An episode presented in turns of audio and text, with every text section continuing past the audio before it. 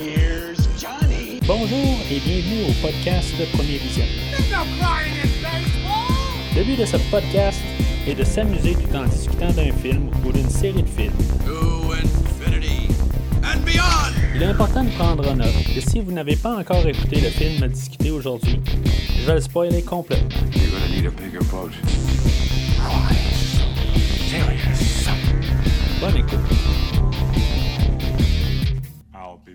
Bienvenue au sommet de l'Empire State Building.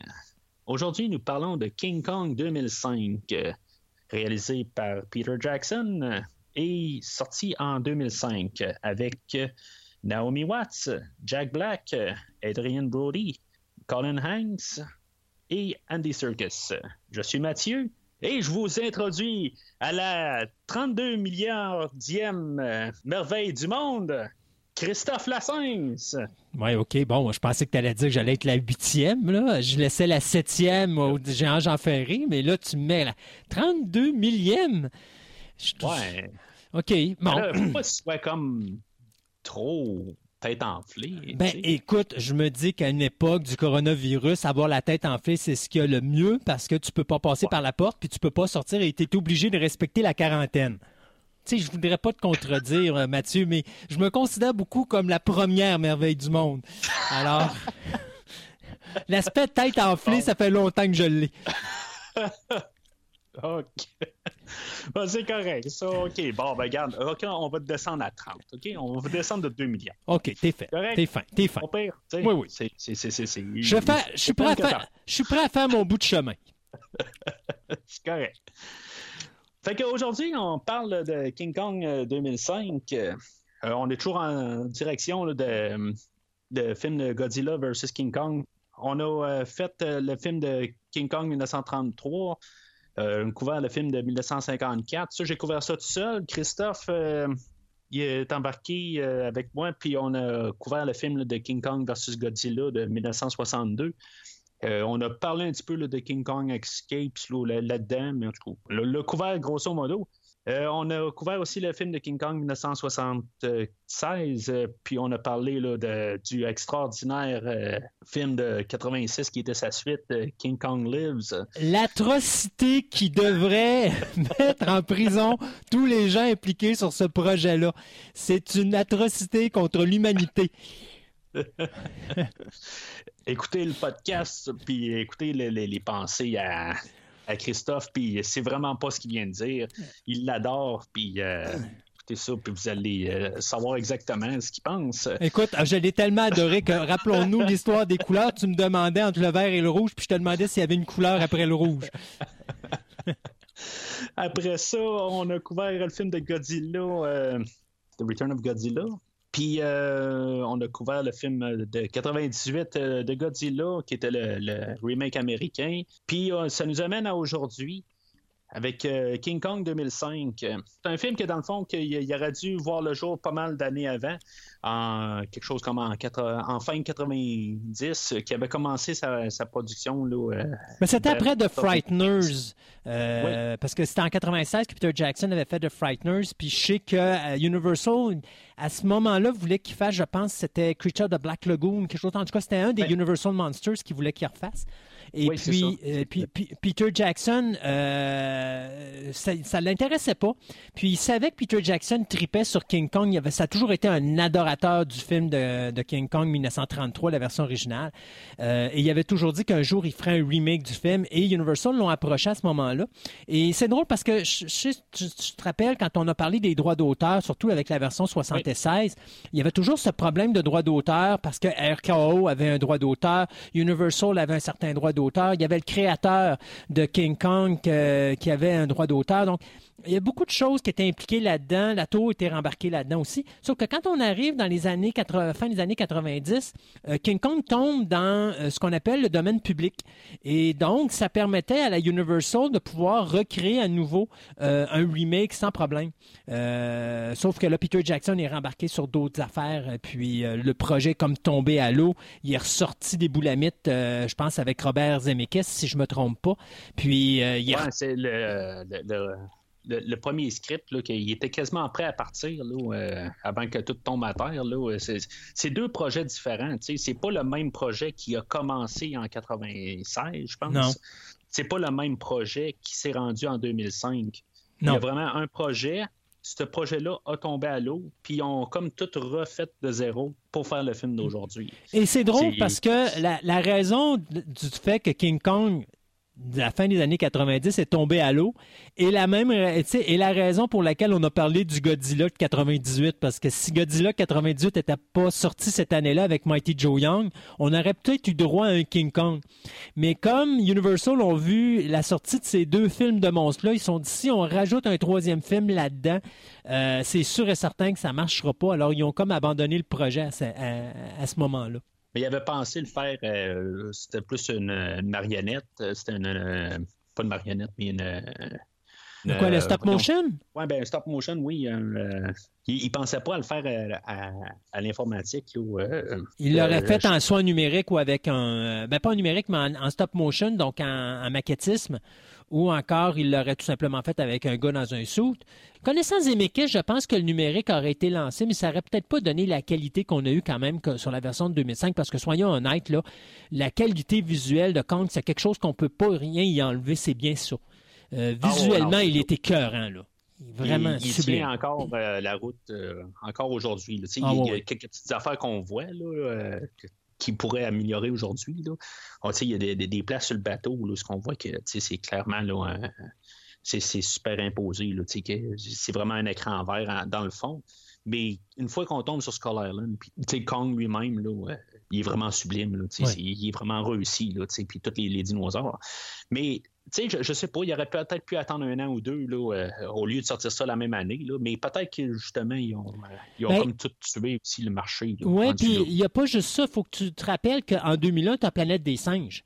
Donc, Oui. sortir Planète des singes puis sortir un King Kong en même temps, encore là, euh, ça peut nuire à ton produit. Donc, je pense que c'était pas une Que mauvaise. Jackson avait été rapproché aussi. hein. Il avait été approché pour faire euh, Planète des singes? euh, 2005. Ouais. Oui, ça, ça me Et- surprend pas. Écoute, Planète des singes, euh, c'est un projet qui a quand même été euh, très long. Là. Euh, il y a tellement de monde qui sont passés sur ce projet-là, incluant James Cameron, qui à un moment donné voulait quasiment faire un film de guerre avec ça, à la Terminator. Donc, tu sais, il y a, y, a, y a- il y a beaucoup de projets là, qui sont en train de, de, de- d'être travaillés à cette époque-là. Donc, je pense que c'était une bonne idée de ne pas faire Kong à la fin des années 90, puis d'attendre une dizaine d'années plus tard. Ça a permis à Jackson de faire les Lord of the Rings, ça a permis à Jackson de perfectionner son numérique, d'améliorer la qualité des effets spéciaux de Weta Digital, puis de nous donner un spectacle grandiose au niveau visuel.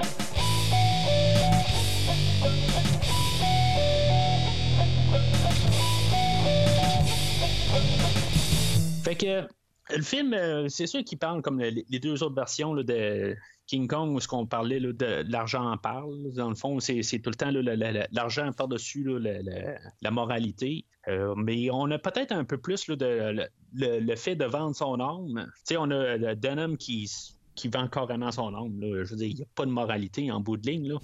Euh, on a un autre personnage, euh, on a Driscoll, que lui, justement, il n'est pas à l'argent. C'est vraiment comme deux points de vue sur, sur la chose. Puis un peu pareil pour euh, le personnage là, de Anne Darrow, que elle, euh, ben, elle sait pas si elle va vendre son âme ou pas. On on je, place ça en. je suis pas d'accord. Je pense qu'elle sait parce que Anne Darrow, contrairement à la version de 33 où le personnage de Anne Darrow était terrifié, le personnage de euh, Dawn, ou Dawn, pardon, en 1976, qui était interprété par Jessica Lange, c'était un personnage que lui était prêt à vendre son âme, même si elle avait quand même un certain sentiment pour Kong. Dans la version de King Kong 2005, oubliez ça. Le personnage de Anne Darrow, interprété par Naomi Watts d'une façon sublime, il y a vraiment une histoire d'amour entre elle et Kong. Puis c'est pas juste d'un bar, c'est pas juste de Kong à Ouais. elle, il y a de elle à. Kong également. Regarde au début, tu sais, elle, est prête à se vendre pareil. Tu sais, euh, Oh, attention, avec la quand- forme qu'avant. Mais euh, attention, attention. Parce que quand Ja- Jack, euh, mon Dieu, j'ai oublié le, le- Jack Driscoll, moi, lui fait l'offre. La première réaction qu'elle a, c'est comme non, non, hey, je suis pas une fille comme ça. Elle vend pas Ah, son âme, puis elle se vend. parles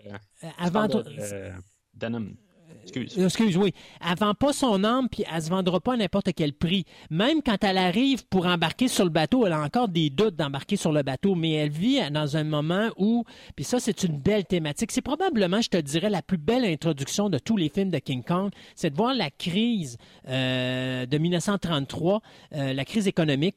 Je pense que tout ce segment-là, moi, le film m'a gagné là en partant. Euh, c'est une de mes, euh, choses favorites dans la version de, de 2005 de King Kong. C'est toute l'introduction de la manière que les personnages sont amenés. Et surtout, tu vois vraiment, tu sens la pauvreté dans New York de 1933. Et, et ça donne une raison pourquoi que, malgré elle, Anne Darrow va accepter d'aller sur ce bateau-là parce qu'elle a une chance en or quand même de faire de l'argent, mais elle est quand même prête à mourir de faim si c'était les intentions qui n'étaient pas associées. D'ailleurs, au début, tu vois qu'elle s'en va pour travailler pour, dans un bar de danseuse, puis finalement, elle est là, puis qu'est-ce qu'elle fait? Elle prend le papier puis elle le jette à terre. Et ça donne le caractère de Anne, euh, Anne Darrow, c'est-à-dire c'est une femme qui est forte, qui va pas accepter de tomber dans la facilité, mais qui va quand même... prête à voler. Après ça, c'est. Ben là, à un moment donné, t'as faim, il faut bien que tu vives. Oui, là. bon, euh, Ouais, là-dessus, là-dessus, puis tu sais, elle, elle vole une pomme, mais elle n'a pas le choix, il faut qu'elle se nourrisse, sinon elle va mourir. Mais au- elle a quand même des principes qui sont là. Donc, quand elle- elle- on lui donne l'opportunité d'aller travailler dans un bar de danseuse, euh, où est-ce qu'elle fait euh, de la danse à gogo, là, euh, qu'est-ce qu'elle fait? Ben, elle prend le papier puis elle le jette à terre. Et c'est ça qui fait que Jack, quand il s'en vire de bord, se dit Oh, j'ai peut-être trouvé mon actrice pour mon film parce que il a vu quand même une femme qui aurait pu sombrer dans la facilité puis être artificielle, mais non, il a vu des layers au niveau de la personnalité de Anne Darrow parce que c'est une femme qui, bien qu'elle a un besoin d'aller dans cette direction-là, refuse de le faire quand même par principe. Donc, elle a des principes qu'elle défera pas ou qu'elle ne va pas accepter de brimer. Donc, elle va pas vendre son âme nécessairement. Et ça, tu vas le voir tout le long du film de King Kong. À tous les moments où est-ce qu'il y a euh, des, des endroits où est-ce qu'elle pourrait vendre son âme pour dire, OK, je vais accepter de faire ça pour aller chercher la popularité, elle choisit un autre chemin et c'est ce que j'aime de ce personnage-là. C'est probablement mon personnage favori de Anne Darrow dans la trilogie parce que je trouve que Naomi Watts est tout à fait exceptionnelle là-dedans. Puis, euh, écoute, euh, honnêtement, le regard que cette actrice-là a, je peux comprendre que Kong soit tombé en amour avec. Je- je t'écoute parler, là, puis on va avoir un podcast intéressant aujourd'hui. Oh, ça va être la... pas mal intéressant. Ah, Oh, pourquoi, pourquoi attendre, pourquoi attendre Godzilla vs King Kong quand on peut le faire sur ton podcast, Mathieu? Euh, c'est ben, c'est ça. On, on va l'avoir un peu tout le long du, du film, je pense. Good. Euh, et on a le triangle amoureux aussi de Andaro. Ben, tri- triangle amoureux. Il n'y a pas vraiment de triangle amoureux avec Dana, mais c'est notre triangle de. Ben, c'est Ja- c'est, euh, c'est Jack Driscoll avec euh, Darrow puis King Kong. Ouais, ça, ça, c'est notre triangle amoureux, c'est Ouais. ça. Sauf que, tu sais, avec euh, Driscoll, euh, Driscoll, il prend pas mal de bord euh, un, un bout du film. Euh, Puis, c'est ça. Je... Mais tu sais, c'est- c'est notre triangle amoureux pareil. Euh, puis, on a un autre triangle, no- nos personnages, là, ben, justement, avec la, thématique là, de, de, de vendre son âme, avec Anne, Denham, puis Driscoll. Mais c'est pas mal un peu la, la- la nuance qui, qui change un peu des, euh, des deux autres versions, où est-ce que c'était plus vraiment juste centré sur euh, l'argent en parle. On, on le voit plus sur le, côté amoureux, mais c'est ça. euh, le, le côté 76, euh, il y avait ça aussi, le, le- le côté romantique. Euh, c'est, c'est- tu sais, le, le- le film, il fait quand même une, une am- un amalgame un peu de, de la version 33 puis de 76. Puis il prend comme un peu le- le- le- plusieurs éléments. Le frame, c'est le 33, mais ce qui marchait quand même dans le 76, euh, Jackson l'a gardé, ouais, c'est ça. C'est ça. Puis même euh, qu- quand on va regarder le film au final, euh, c'est comme euh, chaque place où ce que mettons le 76, ben, le, le 33 a fait, euh, il a tourné à gauche, euh, le 76 a tourné à, à droite. euh, ben lui, il va, il va prendre comme le meilleur choix des deux où euh, il va faire, euh, au lieu d'aller à gauche, à droite, ben lui, il va aller tout droit. Ouais. Il, il y a plusieurs affaires de même où est-ce que c'est, c'est intéressant qu'on regarde comme toutes trois facettes là, de la même histoire. Puis pourtant, on va avoir la même, même, même affaire au, au final, mais on va avoir regardé ça de tous les sens. euh, Puis que, en tout cas, on va, faire- ah, on va plus en en parler là, euh, en conclusion, là, de voir quel qui est le meilleur ou pas. Mais tu Mais, parles, euh, tu parles de, de, de, de, de trio amoureux. Moi, j'en vois deux en réalité. J'en vois un avec Naomi Watts, qui le joue le, le personnage de Anne Darrow, le personnage de Jack Driscoll, qui est interprété par Adrian Brody et King Kong. Puis le deuxième, c'est le personnage de Carl Denham avec Jack Black, qui est Me, Myself and I. Donc, c'est vraiment le trio amoureux de Jack Black, finalement. Il s'aime à un point tel qu'il il, y a, tu sais, il fait semblant qu'il aime tout le monde, mais en réalité, il a juste un objectif, puis c'est son bien-être à lui personnel. là. Ah oui, c'est lui comme personnage. On, en parle quasiment. Ben, on, a- on a parlé un peu là, tantôt, on l'a survolé, mais c'est ça, il est, il, est- il est prêt à, vendre carrément toute son âme. Là, il, Et- il est prêt, là, il veut juste sa job. C'est Ben, il veut faire l'œuvre d'un- artiste. Et ce qui est drôle, Oui. c'est que ce personnage-là de Carl Denham est vraiment un mix entre la version de 33 et le personnage interprété par Charles Grodin dans la version de 76. Tu- Moi, je trouve que Jackson a été prendre les deux personnalités. Tu avais la, la personnalité de Denham dans le premier film qui était beaucoup plus aventurière et tu as la version 76 que lui, il est beaucoup plus monétaire. Et ils ont mis les, il a mis les deux caractéristiques dans le même personnage qui donne une profondeur au personnage de Carl euh, Denham. C'est un personnage que des fois que t'aimes, puis il y a des, des fois que t'as le goût de le gifler puis de le frapper parce qu'il tape ses nerfs comme ça, pas de maudit de bon sens. D'ailleurs, à un moment donné, tu dis, il survivra jamais à toute cette histoire-là parce qu'il, tu sais, il penche. Ouais, moi- qu'on en parle. Ouais, euh, j'ai tellement trouvé drôle, tu sais, je pense que le meilleur moment, puis c'est c'est une des raisons pourquoi, tu sais, tantôt tu me disais, ouais, finalement c'est un film où il y a juste trois, trois acteurs principaux, puis je t'ai dit non, faut pas oublier le personnage de Preston qui est interprété par Colin Hanks, qui est le fils de Ouais, Tom Hanks, parce que ce personnage-là, c'est euh, la, euh, comment je pourrais dire, la, ah. C'est la voix, euh, pas d'a- d'ange, du côté ange. Non, c'est, Euh, ah oui, ok. Je- ben, c'est- la voix en arrière qui dit. euh, C'est la moralité. affaire. La moralité, ouais, c'est la ça, moralité de l'histoire. Et, et tout, tout, tout, tu vas le voir. À chaque fois que Denham prend une décision, Colin Hanks, il est toujours là, puis il va toujours être de l'autre côté pour dire. Oui, mais c'est pas vraiment correct. Puis des fois, il est comme un miroir. Tu sais, tu vas te rappeler à un moment donné, quand le, le premier technicien de, de Carl meurt, il dit OK, on va mettre tout, tout l'argent qu'on va ramasser de ce film-là, on va le donner à sa famille et tout ça, on va continuer pour sa mémoire. Quand son caméraman meurt plus tard, il refait exactement la même histoire. Oui. Et ça, là- Et là, tu te rends compte, tu as, le personnage de Preston qui se rend compte de dire, OK, finalement, tu n'as aucune moralité. Puis, c'est même à la, à la fin, lorsqu'il y a le spectacle, c'est lui qui va annoncer à Adrian Brody ou à Jack Driscoll que Anne n'est pas restée dans le spectacle. Donc, encore là, c'est lui qui sert de, de- de moralité pour dire aux autres personnages du film, elle a pris la bonne décision. Donc, c'est toujours lui qui est le bon guideline dans l'histoire.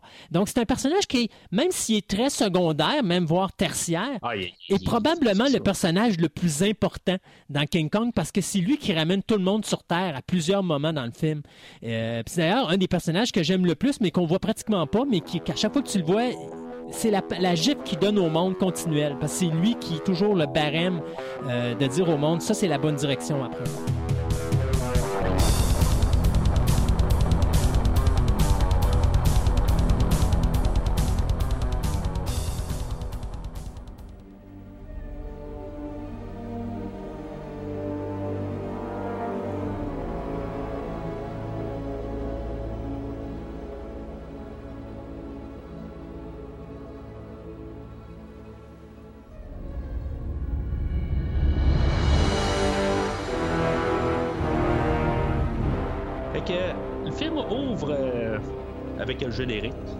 On pourra parler tout de suite là, de, la- de la trame sonore. Oh mon Dieu, Qu'est-ce que quel... tu penses de la trame sonore? J'adore la musique de James Newton Howard là-dessus. Écoute, euh, la, la- la trame sonore devait être faite à l'époque par le compositeur de Lord of the Ring. Et euh, c'est Howard Shore. Et ce qui me fait rire, c'est que Howard Shore, c'est un compositeur dans les années 80, même 70-80, qui faisait principalement les trames sonores de films du réalisateur David Cronenberg. Et alors que les trames sonores ou la les musiques de films étaient très thématiques, euh, Howard Shore est arrivé, lui, avec de la musique qui était d'ambiance beaucoup plus. Donc, c'est pas euh, une, musique euh, qui est très nécessairement intéressante à écouter, mais qui va bien la donner avec le type de film que Cronenberg faisait à l'époque. Au moment où c'est- quasiment ce qu'on a aujourd'hui. Ben, on Ben, est oui, un petit peu ben- sur le, le- le- le musical aujourd'hui, là, mais il y a une, Non, mais effectivement. commencé. Aujourd'hui, c'est carrément ce que devenu Howard Shore. C'est-à-dire que la musique que Howard Shore faisait dans les années 70-80, c'est la musique qu'on entend aujourd'hui. Sauf que ce qui est amusant, c'est qu'Howard Shore a changé, puis lui est devenu un, compositeur euh, thématique.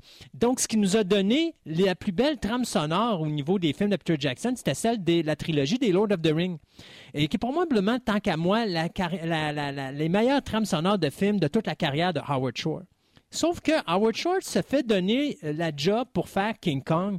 Et euh, lorsque, et ça, c'est, je vous dirais, là, ça arrive à la toute dernière seconde. Peter Jackson. Ouais, il reste Aïe. sept semaines. Oui, oui, exactement. Peter Jackson, ayant confiance en Howard Shore, il le laisse aller, sauf que quand il se ramasse à écouter la musique, il déteste la trame sonore à un point tel qu'il dit à Howard Shore euh, Es-tu capable de faire de quoi puis de changer ton chapeau de bord parce que c'est vraiment pas ce que je veux? Et Howard Shore, il dit Non, je suis pas capable. Alors là-dessus, il va aller voir James Newton Howard. Et pour le temps que ce gars-là a eu, sincèrement, quelle belle trame sonore de film qu'il nous donne. Un, un petit délice. Et d'a- d'ailleurs, euh, il y a beaucoup d'hommages à la version de 1933 au niveau musical. Euh, mais il y a aussi cette capacité à aller chercher euh, un aspect plus émotionnel avec Kong qu'on n'avait pas nécessairement dans les deux premiers films, mais qu'on va aller chercher beaucoup plus dans celui-là, c'est-à-dire le côté émotif, euh, le côté amoureux, le côté romantique. La musique de, de, Howard va chercher ça à, à 200 et je trouve que c'est une des belles trames sonores au niveau des films Hollywood. Euh, en tout cas, c'est une. J'ai les deux versions ici, moi, la, la version étendue et la version régulière. Et je les écoute régulièrement parce que je trouve que c'est tellement de la belle musique.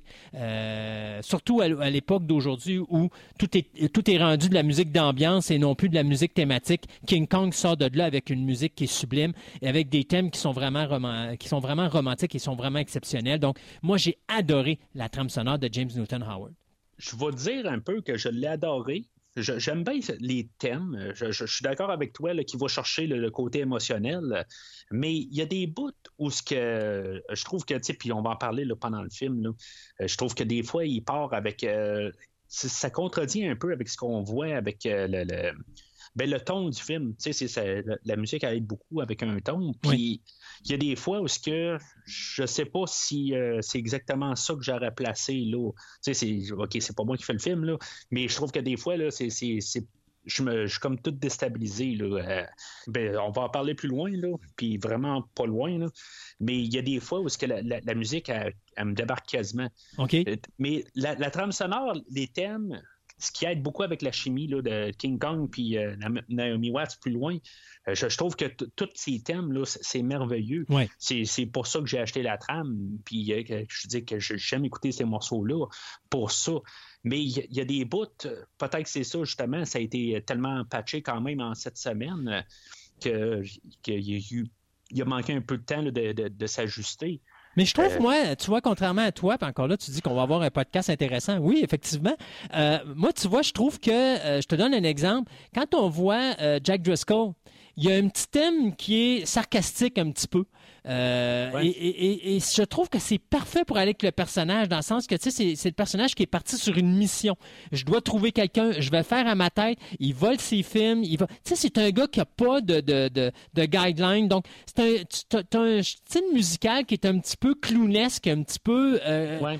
Puis- Ouais, ben c'est ça que j'allais revenir. Qui est c'est- sarcastique, Dans ce coin-là. mais Puis ça va- tu parles. Oui, puis euh, oui, excuse-moi. Mais ça va avec le personnage. Euh, attends, on va l'appeler Jack Black, là, ça va être plus facile pour moi. Ouais. Euh, Oui, ça va ça, ça avec le personnage de Jack Black parce que Jack Black, c'est ce qu'il est. C'est un personnage qui est loufoque. C'est un personnage qui a aucune conscience. C'est un personnage qui peut aller à droite, à gauche. Donc, il saute partout. C'est comme un genre de dessin animé cartoonesque à la euh, Roger Rabbit.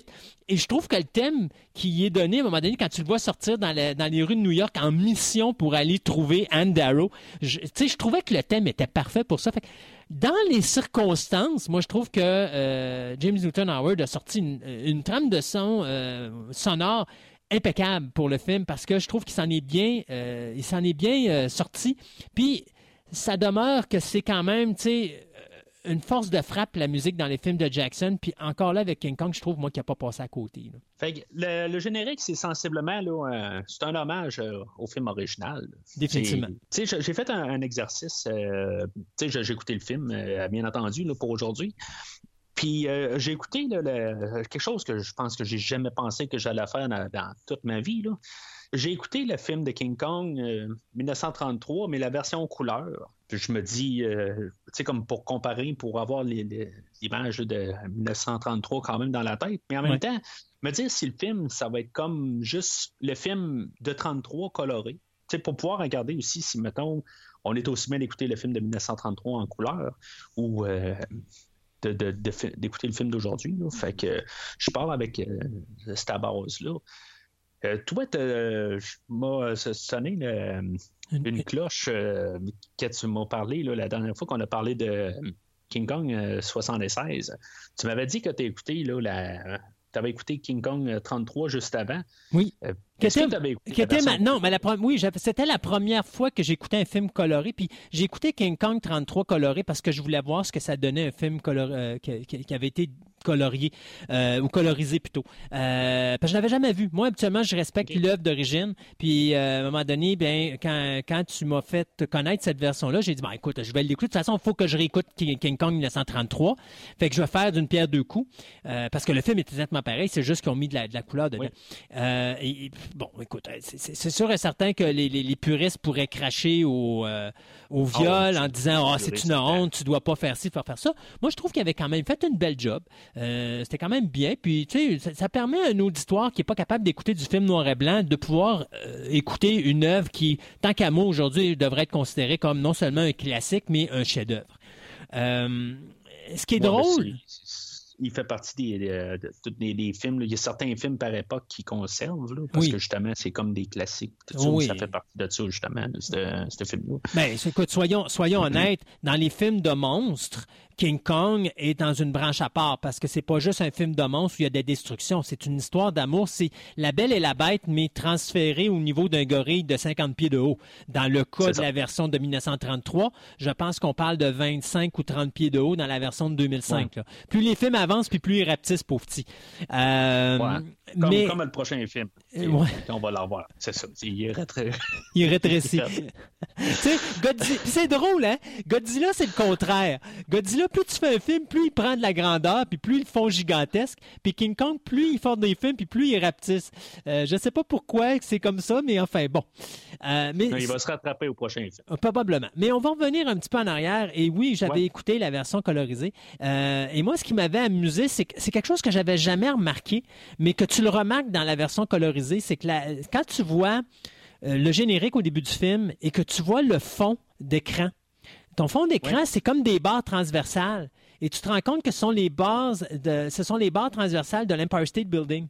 Si Ah, tu écoutes ta version, ouais, si tu vois ta version euh, colorée, là, tu vas t'en rendre compte. là, le bâtiment, quand tu montes le bâtiment, là, tu vois à un moment donné vers le, vers le haut du bâtiment, tu as ces espèces de barres transversales euh, dans la même couleur. Et, et, c'est- et j'avais jamais remarqué avant de voir la version colorisée parce que les couleurs sont exactement les mêmes. Et donc, quand tu vois le, le- le King Kong, moi, à chaque fois que je vois maintenant le générique de King Kong, ça me fait toujours penser à l'Empire State Building, qui était la, probablement la raison pour laquelle on n'avait pas ça en 1976, parce qu'en 1976, on se servait des Twin Towers qui venaient d'être construites. Donc, euh, je trouvais que c'était un bel hommage encore là de garder cet aspect-là. Puis, je- je- j'avoue que dans le film, à un moment donné, je suis trop rentré dans King Kong de 2005, fait que j'ai pas regardé si euh, Peter Jackson avait gardé cet aspect-là dans l'Empire State Building, là, ces lignes transversales. Mais si tu regardes ton film de 33, tu vas le remarquer à un moment donné vers le haut, tu vas le voir, là, il y a des, vraiment des barres transversales que tu vois dans le générique du- d'introduction. Ouais, mais je pense pas que dans la version colorisée de 33, ils ont pris vraiment le- ils ont fait beaucoup d'amour là-dessus. là. Honnêtement, je pense que c'est, ça a été un film par-dessus l'autre qui, qui me mettait de la couleur. là. Je sais pas s'ils ont vraiment pensé à ça, là, euh, le fait de, de- Parce que ça n'a pas été nécessairement re- renvoyé au cinéma ou Non, mais ça dépend, ça dépend toujours si, mettons, ces gens-là ont vu la même chose que moi j'ai vu ou qui étaient au courant de ça, euh, ils vont faire attention à ça parce que ont. Dis-toi une chose que même quand tu colorises un film, c'est toujours fait d'une certaine façon avec respect parce qu'il faut pas que tu détruises Oui. l'œuvre. Tu sais, si, mettons, tu mets, euh, euh, je sais pas moi, le, le- le- le personnage de, de- de- original du film avec euh, un costume rose, euh, puis c'est un ouais, gars, non, ça, ça matche plus sûr, là. sûr. Déjà Non, là que tu, tu vois ton personnage principal qui est fait en, en jaune. euh, c'est un, c'est un genre de, de jaune. Euh, jaune pipi, là, qui, est- qui est- qui est vraiment très pâlo, là. Euh, ben, euh, tu Mais- vois que les couleurs sont choisies pour une raison. Il y a une raison pourquoi ils choisissent ces couleurs-là au niveau des costumes. Mais bon, tu sais, ils vont toujours le faire avec un certain respect de l'œuvre d'origine. Donc, euh, je pense que oui, quand ils font la, la colorisation du fond puis qu'ils arrivent à l'Empire State Building puis qu'ils savent, comme moi, j'ai remarqué que tu as ces barres transversales-là dans l'Empire State Building, que finalement, oui, on va mettre les mêmes couleurs pour que les gens puissent faire plus facilement le rapprochement. C'est euh, peut-être un hommage subtil aussi que euh, Peter Jackson a fait. Euh, Tu sais, il y a une place où ce que euh, Anne Darrow elle va être sur le bateau, puis elle sort avec une robe, Oui. une robe dorée.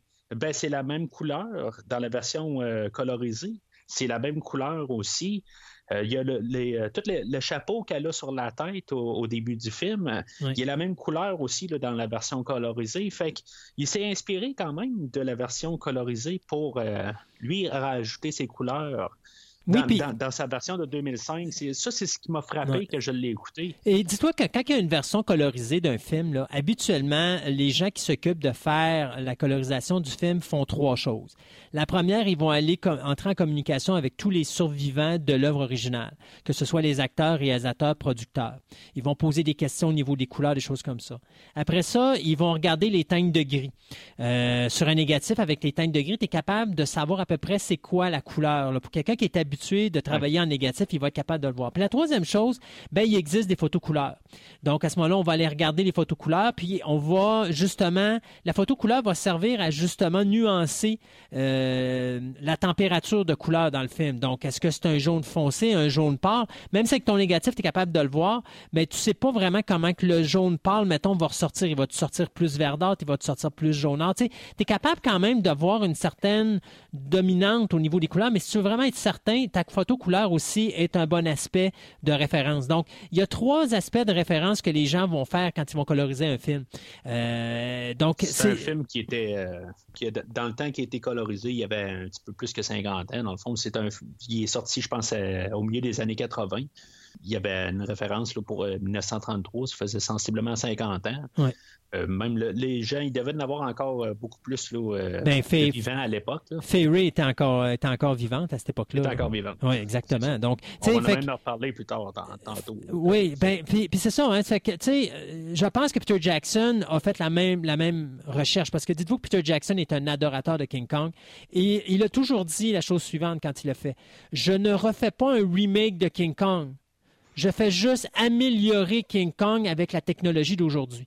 Donc, son objectif, c'était pas de refaire un remake de King Kong, c'était juste d'améliorer un produit qui était, d'après lui, déjà parfait, mais tout simplement de l'amener à un auditoire qui était beaucoup plus jeune puis que euh, beaucoup plus intéressant au niveau du numérique pour améliorer seulement ce qu'il y avait à améliorer, mais garder ce qui était essentiel dans, dans, l'âme pure de King Kong 33, ce qui est une des raisons pourquoi que il y a même une séquence qui avait été coupée dans la, dans, dans la production de 1933 originale que Peter Jackson va refaire dans la version euh, de 2005 pour justement garder euh, cette œuvre-là parfaite au niveau du, de, de- de la version originale. Fait qu'on a une mise en scène euh, de New York 33.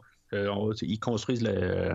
son- son- je pense que c'est l'Empire State Building, ils sont en train de, de finaliser, Oui. si je peux comprendre. Mhm. Euh, Puis, tu sais, dans le fond, en même temps, c'est intercoupé là, à voir qu'est-ce que Anne Darrow, elle, a fait dans sa vie normale. là. Dans le fond, est sur scène.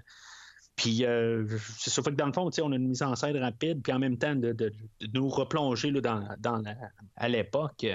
honnêtement, je trouve que c'est quand même bien. J'avais peur euh, quand même en la réécoutant là, euh, de, de- dernièrement. Je me suis dit, ça va-tu pareil? Qu'il y a des bouts faits à l'informatique, tout ça. Mais je, trouve que, je veux dire, pour nous en replacer, nous en replonger là, il y a 80 ans, là, moi, je trouve que c'est parfait comme intro. Ça dure 2-3 minutes là, avec euh, toute la, la musique qui joue en arrière. Là. Ouais. Moi, je, je trouve que c'est une belle manière là, de, de partir le film. Je n'étais pas sûr en 2005, la première fois que j'ai vu, mais je, je vois exactement ce qu'on peut faire. Puis euh, je trouve qu'il n'y avait pas de meilleure manière là, de nous replonger. Puis en même temps, ben, on nous dit que on fait pas un King Kong euh, au jour moderne comme qu'on avait fait en 76. On- là, on le fait, on sais, on n'a pas amené euh, King Kong là, à l'ère des, euh, des téléphones cellulaires puis des, euh, de- de- des ordinateurs. Ben, on est replongé en 33.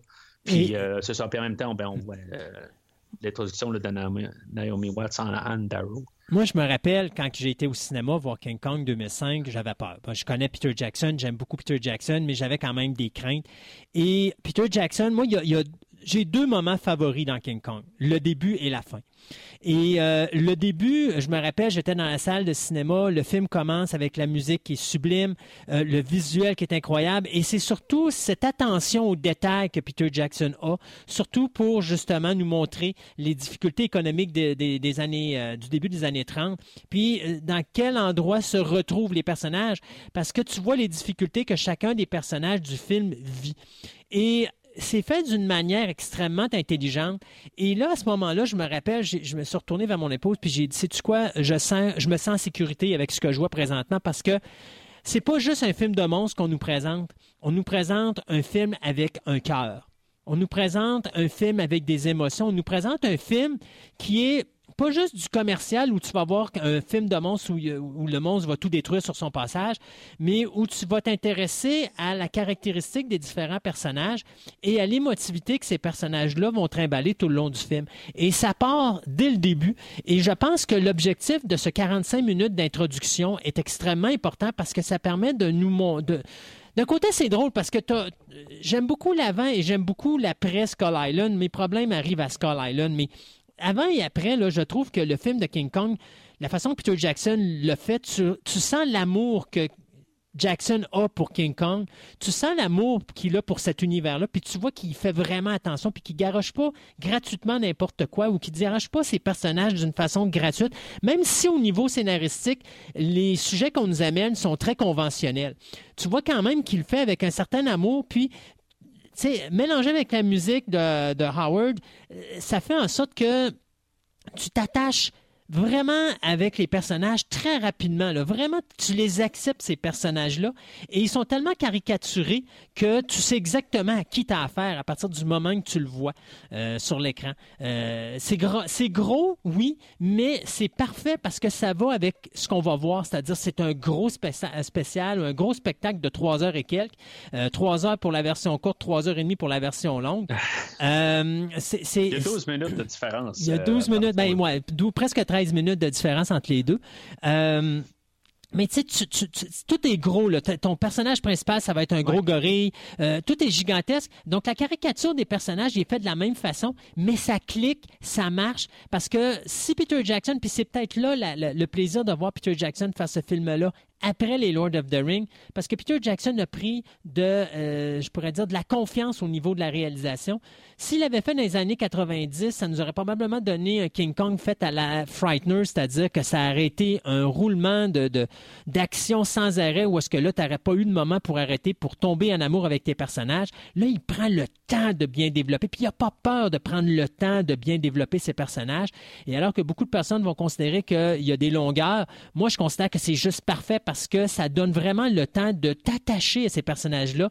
Parce que si jamais tu t'attaches pas à tes personnages au début, le reste du film, il va tout simplement cracher parce que les personnages, tu vas t'en foutre. Et s'il y a une chose que tu te fous pas dans King Kong 2005, c'est bien Anne- des personnages de Anne Darrow, c'est bien également euh, des personnages de Jack Briscoe et surtout du personnage de Carl Denham. Ces trois personnages-là, tu t'intéresses tellement à eux que euh, si tu n'as pas cet intérêt-là, le film n'a plus d'intérêt à, suivre. On va avoir un podcast très, très intéressant. Je le dis encore une fois. Parce que je ne sais pas qu'est-ce que, que Naomi Watts, euh, elle a. Et je trouve que il, y a- il manque un petit quelque chose. Je, je, je sais pas, j'ai. Ça va être le meilleur, euh, la meilleure actrice qu'il y a dans tout le film. Oui, euh, on voit toute l'histoire, pas mal, là, de- dans le fond, là, de, de ses yeux, où est-ce qu'on va aller au complet, qu'elle qu'elle voit, c'est- comme notre personnage principal, Mhm. euh, évidemment. Mais je, je sais pas qu'est-ce qu'il y a. Il y a quelque chose qui manque. euh, je sais pas si c'est à elle, au personnage, ou euh, peut-être qu'on aurait dû donner autre chose. euh, mais il y a quelque chose qui ne clique pas avec moi, euh, avec Anne Darrow. puis que- qui va faire que je pense que j'aime mieux Jessica Lange dans le dernier film que elle. Je, je le sais pas, je, je, je suis pas Mais- méchant envers elle ou pas. Il y, a- il y a quelque chose que je trouve qui clique pas envers son personnage. Je sais pas, c'est parce qu'on nous, on nous renvoie tout de suite euh, le, Jack Black par la suite, puis il y, a- quelque chose qui, qui, qui stabilise pas, que peut-être qu'il devrait avoir plus une, chimie euh, des trois personnages quand même. Ben, parce qu'ils viennent comme de trois euh, différentes places, chaque personnage, puis éventuellement ils clashent. Mais, on va voir le personnage de Jack Black après ça, euh, en Carl Dunham, puis je trouve qu'ils ont vraiment choisi le mauvais acteur. Je- Ah ouais, Jack Black. je ah, ça- c'est, ça va être euh, au, au total, là, ça va être quelque chose que je vais retenir contre le film. Ah ouais. Euh, ah oui, c'est. Moi, moi, tu vois, je considère, bon je considère que Jack Black est euh, probablement c'est le rôle de sa carrière pour commencer. Euh, je pense, moi, je l'ai, je, je l'ai adoré dans ce film-là parce que c'est. Puis tu sais, j'ai eu peur moi aussi au niveau de Jack Black au tout début parce que Jack Black c'est un comédien, c'est un comique à l'origine. Oui, Mais là-dedans, il réussit à aller chercher une émotivité et surtout un sérieux. Moi, je me rappelle, euh, tu sais, t'as, cette séquence-là où, est-ce qu'à un moment donné, il va confronter Kong avec sa petite bouteille de chloroforme, là. Puis, Mhm. tu sais, il se tient devant, puis il dit, Crime, tu vas les revenir. Oui, Les puis meilleurs bouts. Mais tu vois, puis c'est la raison pourquoi je pense que Jack Black était parfait, parce que Jack Black réussit à te, rendre le personnage ben, de, de Carl Denham version Peter Jackson crédible. C'est-à-dire, c'est un gars qui a aucune morale, c'est un gars qui peut aller à gauche ou à droite, puis tu vois que dans son style de jeu, tu sens que l'acteur de que Jack Black a est, assez versatile pour pouvoir donner différents, types de rôles. Et c'est pour ça que je trouve qu'il était parfait là-dedans. Parce que tu- je trouve que le personnage de Denham, il est crédible à cause de Jack Black. J'aurais mis un autre acteur à sa place, puis je suis pas certain qu'il aurait été capable d'avoir, d'aller chercher autant l'aspect loufoque et, et ridicule qui lui permet de passer à travers les épreuves euh, en se foutant des lois, puis en se foutant de ce qui est obligé de, de- de- de suivre, c'est-à-dire les règles. Et d'un autre côté, à un moment donné, quand tu vois que sa carrière s'en va vraiment dans, dans le chaos complet puis qu'il va tout perdre, qu'il réussit à aller chercher un sérieux qui est vraiment très dramatique au point tel qu'à un moment donné, c'est comme... euh, tu sais, c'est- c'est deux hommes totalement différents. Et je pense que si on avait mis quelqu'un d'autre que Jack Black, ça n'aurait pas cliqué. Moi, je te dirais, c'est plus Adrian Brody dans le rôle principal que j'ai trouvé un petit peu plus, euh, je te dirais, est un peu second. plus drame. Un peu plus drame, oui. euh, ouais. C'est celui que j'ai trouvé le moins chose. intéressant, exactement. Ça, c'est celui que j'ai trouvé le moins intéressant. Naomi Watts, euh, moi, je pense qu'elle a joué les armes qu'elle avait à jouer avec le personnage qu'elle avait. Fait que je pense que c'est peut-être plus au niveau de l'écriture, euh, parce que je trouve que Naomi Watts, en Anne Darrow, amène une profondeur qu'il n'y a pas avec Ferry en 1933. Ah, ben ça, c'est ça. Ça, c'est Et- certain. Et on s'entend que le personnage de Jessica Lange en 1967, c'est totalement différent. C'est pas du tout la même affaire parce que elle, c'est une blonde.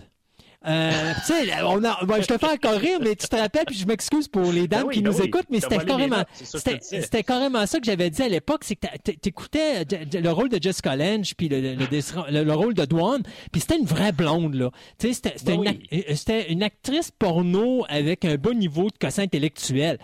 Naomi Mais Watts, elle n'est pas prête d'aller là. Non. Euh, au début, ils en font quasiment mention qu'elle n'est pas prête à aller le- de- de- dans le porno, dans le fond. Euh, Euh, tu parles de qui? De Dwan ou tu parles de... de, tu parles- de, de Fay- euh, pas de Fairy, de, Naomi Watts. de Naomi Watts. Non, puis c'est ça. Puis c'est là la variation, moi, je trouve. Naomi Watts, avec les armes qu'elle avait, moi, je trouve qu'elle t'a rendu une Anne Darrow d'une profondeur qui est vraiment extraordinaire. Et tu y crois. D'ailleurs, la relation Kong et euh, Anne Darrow est probablement, dans King Kong 2005, la plus je dirais, la plus complexe euh, qu'on a dans les trois films Oui. de la saga parce que Naomi Watts, att- King Kong tombe pas en amour avec Naomi Watts en partant. C'est Naomi Watts va chercher le cœur de Kong. Et, et, et c'est pas le contraire, c'est pas Kong qui va chercher le cœur de Naomi Watts, c'est vraiment Naomi Watts qui va Dans chercher. 76, on avait ça un peu aussi. Là, tu sais, ils- ce sont pas. euh, Ben, dans ben, 76, remarquez, non, c'est- 76, il est plus pervers. hein, Euh, Oui, c'est ça. Dans C'est parfait. 76, c'est Kong qui tombe en amour avec, avec euh, sa poupée Jess- Barbie. c'est avec sa poupée Barbie blonde, parce que c'est la première fois qu'il y a quelqu'un de blond devant lui. Dans le cas de King Kong 2005, c'est le personnage de Anne Darrow qui est une comédienne, mais qui est aussi une... euh, comment est-ce qu'on appelle ça? Donc, quelqu'un qui, qui, fait du, qui est clownesque, qui fait des... qui est une amuseur public. On va appeler ça comme ça, là. Euh, qui, qui va aller gagner le cœur de Kong en faisant des choses que Kong n'a jamais vues dans sa vie. C'est-à-dire, elle va faire, elle, elle va, même si à un moment donné, il monte un, segment, un, un moment d'ennui lorsqu'elle le fait, mais elle va jongler ou elle va faire des acrobaties. Euh, mais c'est comme ça qu'elle va le chercher parce qu'elle fait quelque chose de différent que les autres popounes qu'il y a eu faisaient pas. Autre que crier. Ouais. Mais ce sont vraiment trois personnages vraiment différents. Ils vont faire la même affaire, comme Jessica Lange, elle va tenir tête à King Kong euh, en 76. Ouais. Ce qui, qui va être quelque chose aussi que justement qui va perturber euh, ce Kong-là. Que genre, hey, wow, c'est pas juste quelque chose à manger, ça. C'est, Est-ce que- justement, c'est, c'est- c'est pour ça que ça, ça le brasse aussi. Parce que lui, dans le fond. et ce que Naomi Watts refait, parce qu'à un moment donné, quand King Kong s'amuse dans la pitch en terre parce qu'il trouve ça drôle, à un moment donné, il cogne dessus en disant Hey, là, c'est assez, c'est that's enough, tu sais. Puis tu vois, tu vois le caractère du personnage de Anne Darrow qu'on a vu au début, puis c'est pour ça que l'introduction est importante, parce que c'est quelque chose que Oui. tu vois. Cette femme-là a du caractère, elle fera pas n'importe quoi. Donc, quand Kong commence à s'amuser au début, elle accepte, à un moment donné, elle est tannée de se faire pitcher à terre, puis là, elle cogne dessus, puis elle dit là, c'est assez, là. Puis là, il y a une confrontation, parce que Kong est de mauvaise humeur, parce que c'est un, c'est un, primate qui est territorial, puis là, il est en train de se faire pisser sa basse-cour, il aime pas ça. Et, c'est là la force de Naomi Watts, que euh, Jessica Lange fait pas, parce que Jessica Lange, elle cogne dessus par instinct, puis après ça, quand elle voit que Kong se fâche, c'est comme, oh, ben, je suis désolé, mon petit toutou, je voulais pas faire ça. Naomi Watts, c'est pas ça. Même si Kong frappe dessus, elle reste debout en avant, elle dit, tu me fais pas peur. Si t'es pour m'écraser, écrase-moi, mais tu me pousseras plus à terre. Et ça, c'est la différence, je pense, avec le personnage de Naomi Watts. C'est pour ça que j'aime beaucoup cette Anne Darrow-là, parce qu'elle est. C'est probablement la raison pourquoi Darrow survit à toute cette séquence-là ou à toute cette aventure-là, contrairement à la première Anne Darrow que normalement, euh, tu sais, à force de crier, moi je pense que Kong aurait dû être tanné puis la pitcher sur une roche. Et, et qui passe son temps à cogner dessus puis qu'après ça, c'est comme, ah, je suis toute désolée. En réalité, la seule chose qui a sauvé Dwan, c'est la couleur de ses cheveux parce qu'en dehors de ça, je pense que Kong, ça l'aurait été euh, euh, une afro-américaine, là, je pense qu'il l'aurait broyé dans ses mains. Dans le cas de Naomi Watts, c'est pas la couleur de ses cheveux qui, qui intrigue Kong. C'est pas le fait que c'est une amuseur public qui, int- qui intrigue Kong. C'est le fait qu'elle lui tient tête et que quand il veut faire son territoire, ben Calvaire, elle bouge pas. Elle reste en Ouais. avant. Puis elle laisse pas aller son territoire. Puis là, il y a du respect pour Anne Darrow. Et ça, c'est l'affaire. C'est pour ça tantôt que je dis, c'est pas King Kong qui tombe en amour avec Anne Darrow. C'est Anne Darrow qui va chercher le cœur de Kong parce qu'elle le confronte et elle lui dit Je ne suis pas n'importe qui. Tu peux pas me déplacer comme tu veux. Tu dois me respecter. Et Kong tombe en amour après avoir respecté Anne Darrow. Et ça, c'est la seule actrice qui a été capable de faire ça dans l'interprétation du personnage de Anne Darrow. Jessica Lange ne se fait pas respecter. Euh, Ferry se fait pas respecter. Naomi Watts se fait respecter. Elle reste devant, elle bouge pas. Puis c'est comme, si tu veux m'écraser, tu m'écraseras, mais sinon, tu me t'offres comme je suis, puis tu vas me prendre pour ce que je suis. Et c'est ce que King Kong va faire. je suis pas en train de contredire qu'est-ce que tu me dis là-dessus, mais il y a quelque chose, je pense que c'est, je sais pas si c'est l'actrice en soi, je, je suis pas nécessairement un gros fan de elle, peut-être, euh, je le sais pas, j'ai pas vu dans grand d'autres choses, Euh, je, je le sais pas, il y a juste quelque chose comme euh, qui clique pas avec moi, mais je vais rester avec une, idée, par contre, que j'ai marqué pour euh, en sommaire, c'est pas parce que on voit les personnages longtemps que nécessairement on s'attache. Il y a comme une nuance. Puis je pense que, comme, tu sais, elle fait sa job, euh, Naomi Watts, mais il y a quelque chose que j'ai l'impression que, on dirait que c'est parce que c'est filmé de même euh, ou que puis ça va être ça quasiment, là, pour, pour un bon bout du film, euh, qu'on dirait que Peter Jackson, il sait qu'on a probablement vu la version de 33, puis que des fois, il va juste comme filmer d'une manière que on sait où est-ce qu'il faut en venir, puis euh, on dirait que tout le monde le sait, fait qu'il faut passer ces scènes-là. Mhm. Sans dire que c'est robotisé, Non, c'est ça. c'est c'est ça que je trouve que on Mais- a beaucoup au début, puis que c'est peut-être que j'ai de la misère à m'embarquer avec le personnage de Naomi Watts. Puis même Jack Black, on, on parlait là, de, de, sa performance, là, puis on a toute son introduction là, euh, comme réalisateur, puis que finalement il est en train de, de- se planter. Là, puis là, il faut qu'il retrouve un nouveau. euh, il, il- il- veut faire le film de sa carrière, mais euh, en tout cas, le, le- monde, ont- ils ont perdu confiance en lui. Puis là, ben, c'est ça, il, il a besoin de son actrice. Puis euh, on le voyait dans les rues, comme tu dis. Mhm. Puis le- le- la musique là, de, de Howard, euh, justement, ce que tu disais tantôt, là, euh, Jack Black, c'est un comédien dans la comédie. Mhm. Puis le fait que, justement, la musique est un petit peu là, caricaturale, euh, humour, j'ai de la misère à vouloir le prendre au sérieux. Puis je, je trouve qu'on part sur la mauvaise base. Tu sais, qu'on va, on va le voir plus tard sur Skull Island, où je te dis c'est le meilleur bout, parce que là, il devient dramatique, puis la musique, elle, elle vient pas drôle. Là, Ouais. on embarque le personnage de Carl Denham, puis avec la musique, je peux pas le prendre au sérieux. Mais tu viens, Pourtant, et tu viens, et tu viens justement de prouver mon point pour la raison pour laquelle Jack Black était parfait pour ce, rôle- ce rôle-là. Il y a personne ouais, qui prend. attends une minute. veux faire ça. Non, non, attends une minute. Il y a personne qui prend le personnage de Carl Denham au sérieux au début du film. On est-tu d'accord, toi puis moi? Je, je suis d'accord, mais Et- c'est parce qu'il y a une méchante montagne à monter, puis il va la monter pour cinq minutes du film, puis après ça, il va chuter. C'est c'est vraiment son bout sur Skull Island quand il, il va se. Qu'on voit qu'il est déterminé à ramasser Kong. Ouais. Puis ça va être son meilleur bout. Euh, t- ça va être le. Oui, mais pourquoi? après ça, Parce que- ben, il n'existe plus pour la- le restant du film. Oui, mais il devient comme ça parce que là, il devient humain. Mais euh, Carl Denham, le personnage dans King Kong 2005, est un homme qui c'est un abuseur. Son objectif, Oui. c'est de faire un œuvre à n'importe quel prix, même en mentant à tout le monde. C'est pas un personnage que, pour qui tu peux avoir confiance. Euh, D'ailleurs, Adrian Brody, à un moment donné, il pitch ses, ses- ses notes de, de- de scénario, puis il veut s'en aller parce qu'il sait qu'il sera jamais payé. Puis quand il fait un chèque, tu vois tout le spectacle que fait Jack, Jack Black pour aller faire un chèque. Ah, c'est pas la bonne date, il déchire le chèque parce qu'il sait que l'objectif, puis c'est un manipulateur, le gars. Il sait Ah que son, oui. son juste objectif, c'est de faire en sorte que Adrian Brody, euh, il sera pogné sur le bateau pour pas aller à un autre endroit, puis qu'il soit obligé d'écrire le fameux scénario que Jack Black a besoin qu'il soit écrit euh, pour faire son film.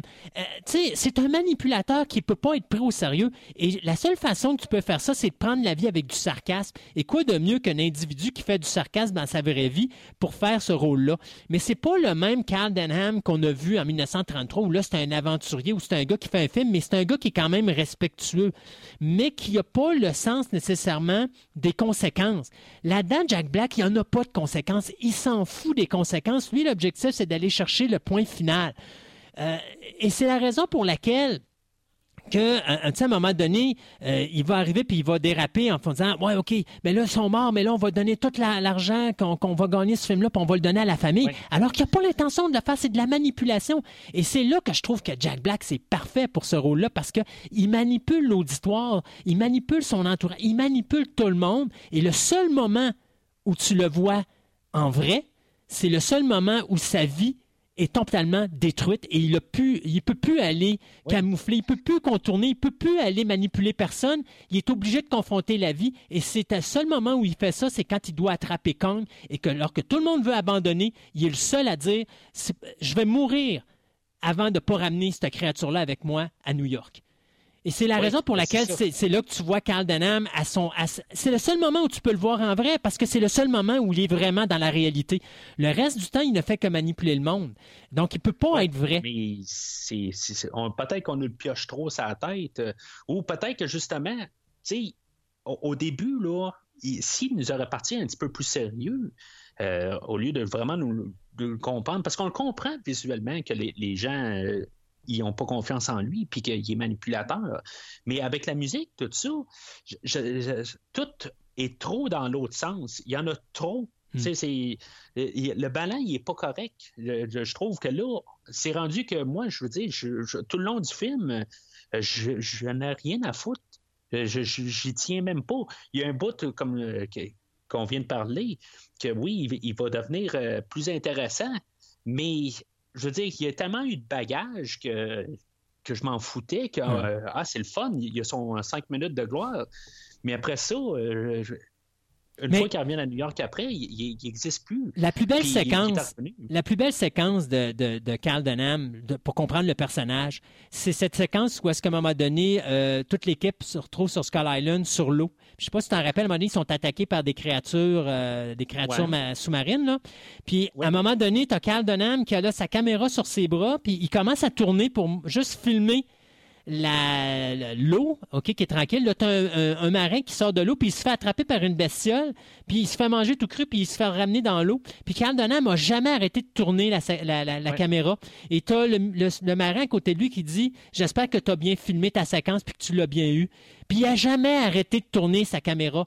Ça, ça représente très bien le type de personnage à qui qu'on a affaire. C'est-à-dire, dans son visage, tu vois qu'il regrette de ce qu'il vient de faire, mais il va continuer à tourner sa manivelle parce que à l'intérieur de lui, c'est plus fort que sa, c'est sa nature, elle est plus forte Ouais, que, c'est que- ça. que ça. Donc, il n'y a pas le choix, il va continuer à tourner malgré le fait qu'il vienne voir un homme mourir devant lui, puis ça le renverse. Mais son naturel, c'est il s'en fout. Parce que son objectif, c'est d'aller chercher le spectacle qui est en avant de la caméra. Et, c'est pour ça que moi, je trouve que Jack Black était parfait pour ce rôle-là. Bien qu'au début, j'avais mes doutes, mais quand j'ai vu le début du film, j'ai vu le début de sa prestation, puis j'ai vu comment il manipulait tout le monde, puis comment que ce personnage-là, je suis tombé en amour avec le personnage de Jack Black parce que justement, il été capable d'aller chercher exactement l'intensité qu'il avait besoin d'aller chercher au moment où il avait besoin d'aller le chercher. Euh, puis tout le long du film, tu le vois qu'il joue à cette, à cette barrière-là euh, pour justement, d'ailleurs, quand il revient à New York, là, il y a la célébrité, il a gagné tout ce qu'il voulait. Et c'est quoi qu'il ramène sur Terre? Une fraction de seconde. Puis tu y vois dans la face. À un moment donné, il regarde d'en haut, puis c'est qui qui voit? Ouais, le personnage de Preston, qui est Colin Hanks, qui le regarde pour lui dire Je suis ta conscience. Tu vois-tu ce que tu as fait? Puis tu vois un moment où est-ce que Jack Black, il sourit plus. Tu vois qu'il devient sérieux. Tu vois qu'il vient de revivre tout ce qu'il a vécu sur Skull Island. Et son être humain vient de revenir. Et dès le moment que tu vois les gens d'Hollywood qui reviennent lui serrer la main, pouf! Son visage change, sa personnalité redevient ce qui est, c'est-à-dire, c'est un caméléon. Son objectif, c'est d'aller chercher le point B. Puis il s'en fout s'il faut qu'il détruise le point A pour y aller. Il va aller au point B, puis il va réussir à aller chercher le point B par n'importe quel moyen. Et, et là-dessus, je pense que, encore là, ça, c'est, pour moi, c'est le plus beau moment d'interprétation de Jack Black, cette séquence-là, parce que tu vois les deux personnalités dans une fraction de seconde, puis tu vois à quel point il est capable de tourner cette personnalité-là sur un 25 scènes, mais c'est sa nature qui est faite comme ça. Tu peux pas changer une nature. Puis si on nous avait mis cette nature-là autrement au début, ça n'aurait pas donné la crédibilité au personnage plus tard dans le film. là. Je- en tout cas, c'est, euh, on dit un peu la même affaire, mais Mais différemment. on- on- ouais, c'est ça. Ben, c'est parce que moi, je, je- je reviens tout le temps au fait là, que c'est peut-être le ton, c'est la musique en même temps. Que je, je- comme je te dis, j'écoute la musique à part, puis c'est une, euh, c'est une belle trame, Uh-huh. mais j'aurais pas placé la, la- la musique rigolo à quelque part parce que euh, il faut quand même euh, mieux le comprendre. Puis là, ben, on veut juste comme le placer comme vraiment trop là, dans, dans le côté euh, Mais rigolo. King Kong est, Mais- sa- est- est caricatural. Le film est, un- est Oui. une grosse caricature. Tu le vois Oui. dans les dialogues, tu le vois dans les actions, tu le vois dans les personnages. Ça, on y échappe pas. C'est une façon pour Peter Jackson de placer rapidement son, son personnage. Puis ça va paraître drôle ce que je vais dire. Pour gagner du temps, pour après ça, aller nous émerveiller au niveau générique. Mais moi, tu vois, c'est là que mon problème va commencer un petit peu plus tard.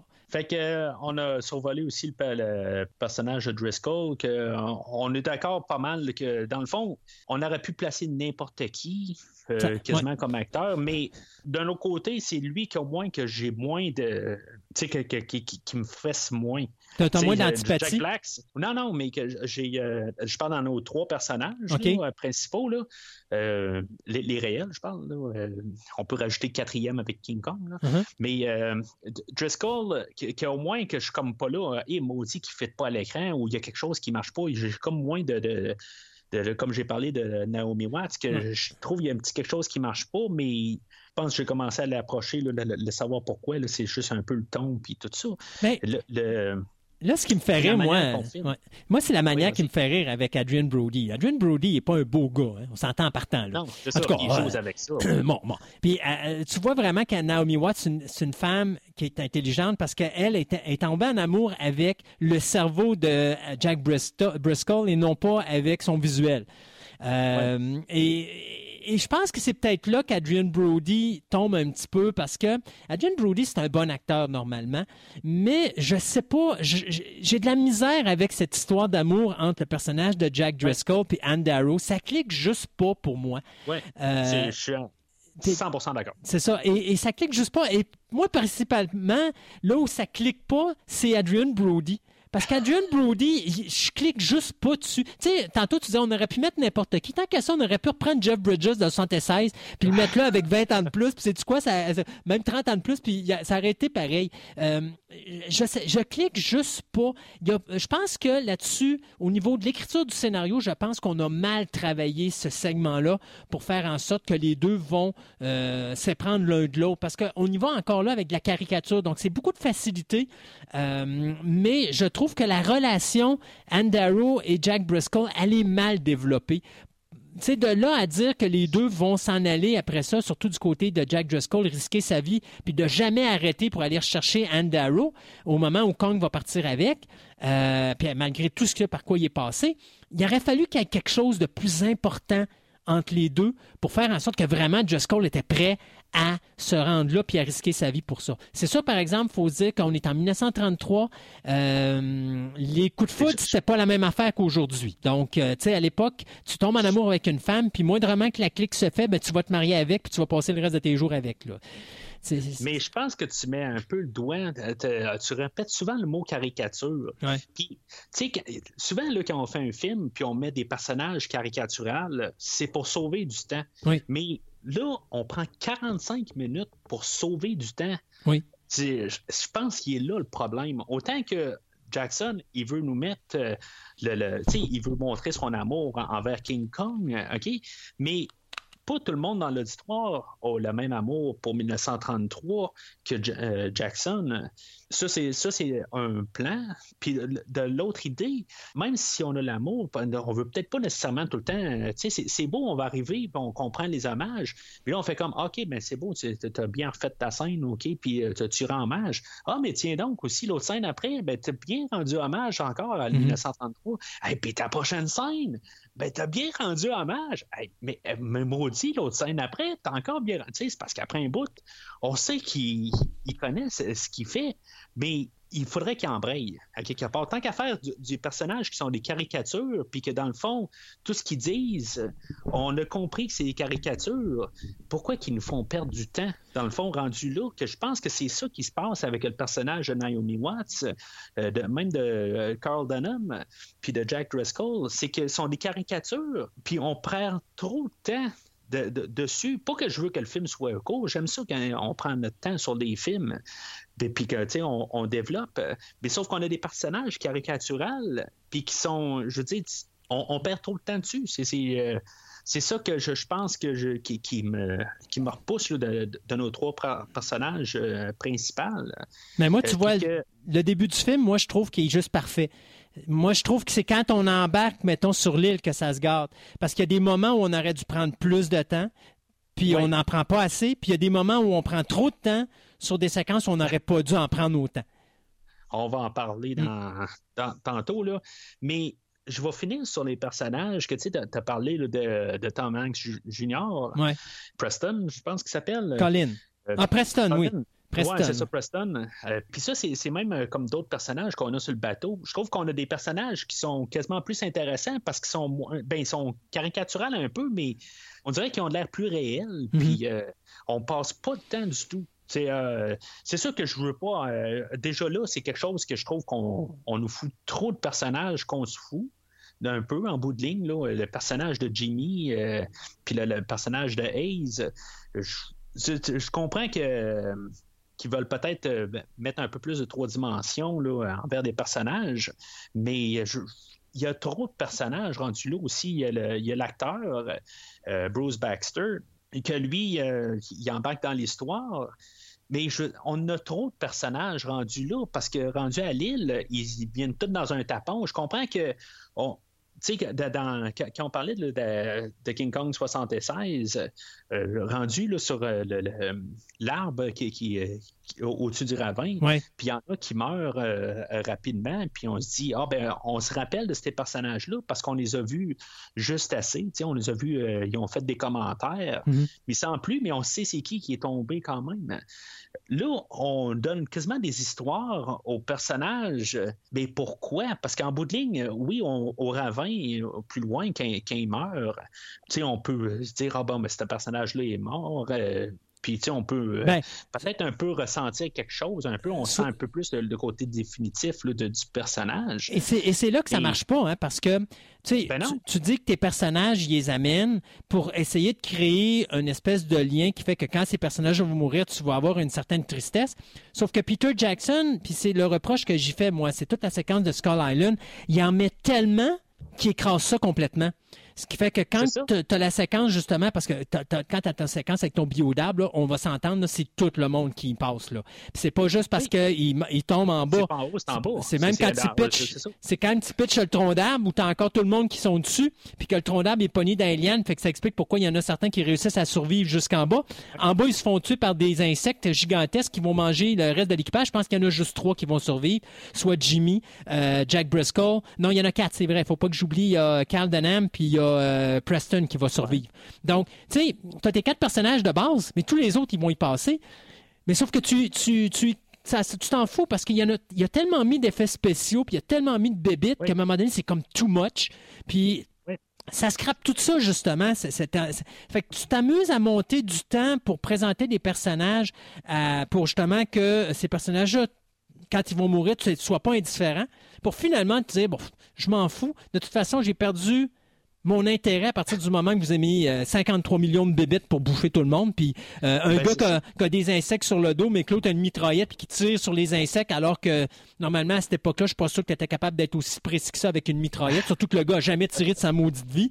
Fait que ça, c'est comme... Ouais, mais ça, c'est Hollywood. ça. Ouais, ouais, ouais, mais parce que ça, c'est moi, ça, c'est là que je- le film, il me perd. Dans ces segments-là où c'est trop. Puis ça enlève la crédibilité et ça enlève tout le travail que Jackson fait depuis le début pour nous présenter des personnages puis d'essayer de nous les rendre intéressants. Il, il, il scrape. Moi, moi c'est là qu'il a scrape sa job. Parce qu'à un moment donné, c'est juste, bon, maintenant que je vous ai donné des petites affaires dignes de gagner peut-être des prix aux Oscars, là, maintenant, je vais m'amuser. Puis là, il y a une nouvelle invention qui s'appelle le numérique, puis je vais vous en mettre plein la gueule. Sauf qu'à un moment donné, c'est comme il y en a beaucoup trop. Ben, tu sais, on a déjà vu ça. Je, je, je- je suis en train d'essayer de repenser à quelque chose où ce que, tu sais, moi, des fois, je regarde un film, puis euh, je comprends que, mettons, la première demi-heure, en, en général, euh, c'est sûr que là, on parle d'un film de trois heures, mais la, première demi-heure va être là pour faire euh, le setup du film, tu sais, je veux dire, créer les bases, les règles que le, le film va suivre pour le restant. Puis après ça, je veux dire, le, scén- le- le scénario évolue après à peu près une demi-heure, normalement. Là. Puis, tu sais, on a déjà vu ça, des films où on peut s'attacher au personnage dans la première demi-heure. Puis après ça, le film part dans une autre direction, puis qu'on n'a pas vraiment besoin beaucoup de, de nous ramener les personnages. euh, de, leur histoire concrète, leur évolution, mais qu'on est capable de s'attacher aux personnages. Mais là, on a 45 minutes de- de- d'évolution de, personnage, mais qui c'est juste des caricatures depuis le début, puis on s'attache pas. Mais à, part que j'aime mieux voir euh, le, le, cook qui, euh, est fait par euh, qui est joué par Andy Serkis, qui va nous jouer qui va nous jouer Kong aussi. Mhm. Je, je- je trouve, je trouve ça quasiment plus intéressant de les voir. On les voit peu. Puis même euh, le, le capitaine, j'aime bien le capitaine. Je trouve que il est comme terre à terre. Puis euh, il, va être comme un peu utilisé bizarrement. là. On va en revenir tantôt. Là. Mais euh, c'est quasiment un de mes meilleurs personnages là, que pour le peu qu'on voit, que je, trouve que j'aime bien le voir à l'écran comparé à, toutes les autres, que je me dis, c'est juste des caricatures. Puis à chaque fois qu'il parle, c'est juste pour rallonger le temps. Puis euh, y y à chaque fois que, que Englehorn il parle, ben c'est plus pour faire des, des- transitions, puis nous envoyer no- nos gangs de caricatures à quelque part. Il est comme important, puis euh, son personnage sert à quelque chose, puis qui est, le quasiment le moins caricatural de tout le film, parce que même le cook, euh, il est très caricature. Ah oui. c'est, euh, c'est de la caricature en soi. C'est ça. En tout cas, je, je- trouve que pour pour le 45 premières minutes, jusqu'à temps là, que, qu'on- ait toute connaissance de tous nos personnages, qu'on, embarque sur le bateau puis qu'on on part, là, je, je trouve que juste c'est trop. C'est, trop, mais je peux. Je dis pas que je m'amuse pas et que je trouve le temps long, mais je trouve que pour ce qui va se passer par la suite, le, le résultat, euh, je trouve que rétroactivement, quand on regarde en arrière, je me dis, on a vu ça pourquoi? Tu me suis un peu? Ben, moi, je moi, je suis pas d'accord parce que moi, sans ça, t'as pas le reste du film. Non, c'est ça, mais sauf que avec ça, tu arrives avec euh, l'autre partie du film sur Skull Island, puis Ouais. tu te dis, ça servait à quoi? Ben, un, ça te, ça te permet de comprendre pourquoi que Anne Darrow confronte Kong. Oui, Un, oui, ça te, comprend, oui, ça te permet de comprendre pourquoi. Jack Black fait tout ce qu'il fait puis qu'il se comporte de la manière qu'il se fait sur l'île. Le seul personnage qui est pas Mais important puis que non. Ben, ça dépend. Pour toi, il l'est pas. Il Pour il moi, il l'est. King Kong, euh, il tuerait tout le monde. Les dinosaures tueraient tout le monde, même Andaro. M'en fous. Oui, non, je suis tout à fait d'accord. Ben euh, oui, je suis d'accord. Sauf que plus le film va avancer, puis plus tu t'en fous pas. Parce que moi, le personnage de Jack Black, euh, je l'aime beaucoup. Le personnage d'Amy Watt, je l'aime beaucoup. Il y a juste Adrian Brody, moi, avec lequel j'ai pas accroché. Puis d'ailleurs, Oh, mais il y a Adrian Brody, dans le 45 minutes du début du film, on s'entend, là, tu le vois peut-être dans les 10 dernières minutes. Parce qu'il est juste quand on est sur le bateau. Fait que très rapidement, il est, Ouais. il est passé outre. Euh, mais en dehors de ça, je veux dire, tu suis l'histoire parce que tu la connais. Puis euh, euh, Peter Jackson n'essaie pas Ben, de, la, de la remodeler là, ou de la refaire. Non, mais on la connaît. Puis c'est- Ouais. c'est ce qu'il pense aussi, c'est qu'il se dit, vous connaissez l'histoire. Tu sais, fait que je vous, je vous mets les images, OK? Puis vous le connaissez de toute façon, qu'est-ce qui va se passer. Fait que cassez-vous pas la tête, regardez nos- le- les personnages, puis le- le- le- le- tout ce que je suis capable de faire. Là, euh, Mais je te dirais, il y a une, une anecdote qui est drôle là-dessus. Je sais pas si tu la connais, mais à un moment donné, il y a un journaliste qui fait une critique, puis il va au cinéma avec sa femme voir King Kong. Puis à un moment donné, vers la fin du film, tu as la séquence où est-ce que King Kong euh, s'amuse à, à- à s'amuser sur la à se faire glisser sur la glace avec Anne Darrow puis à danser avec elle.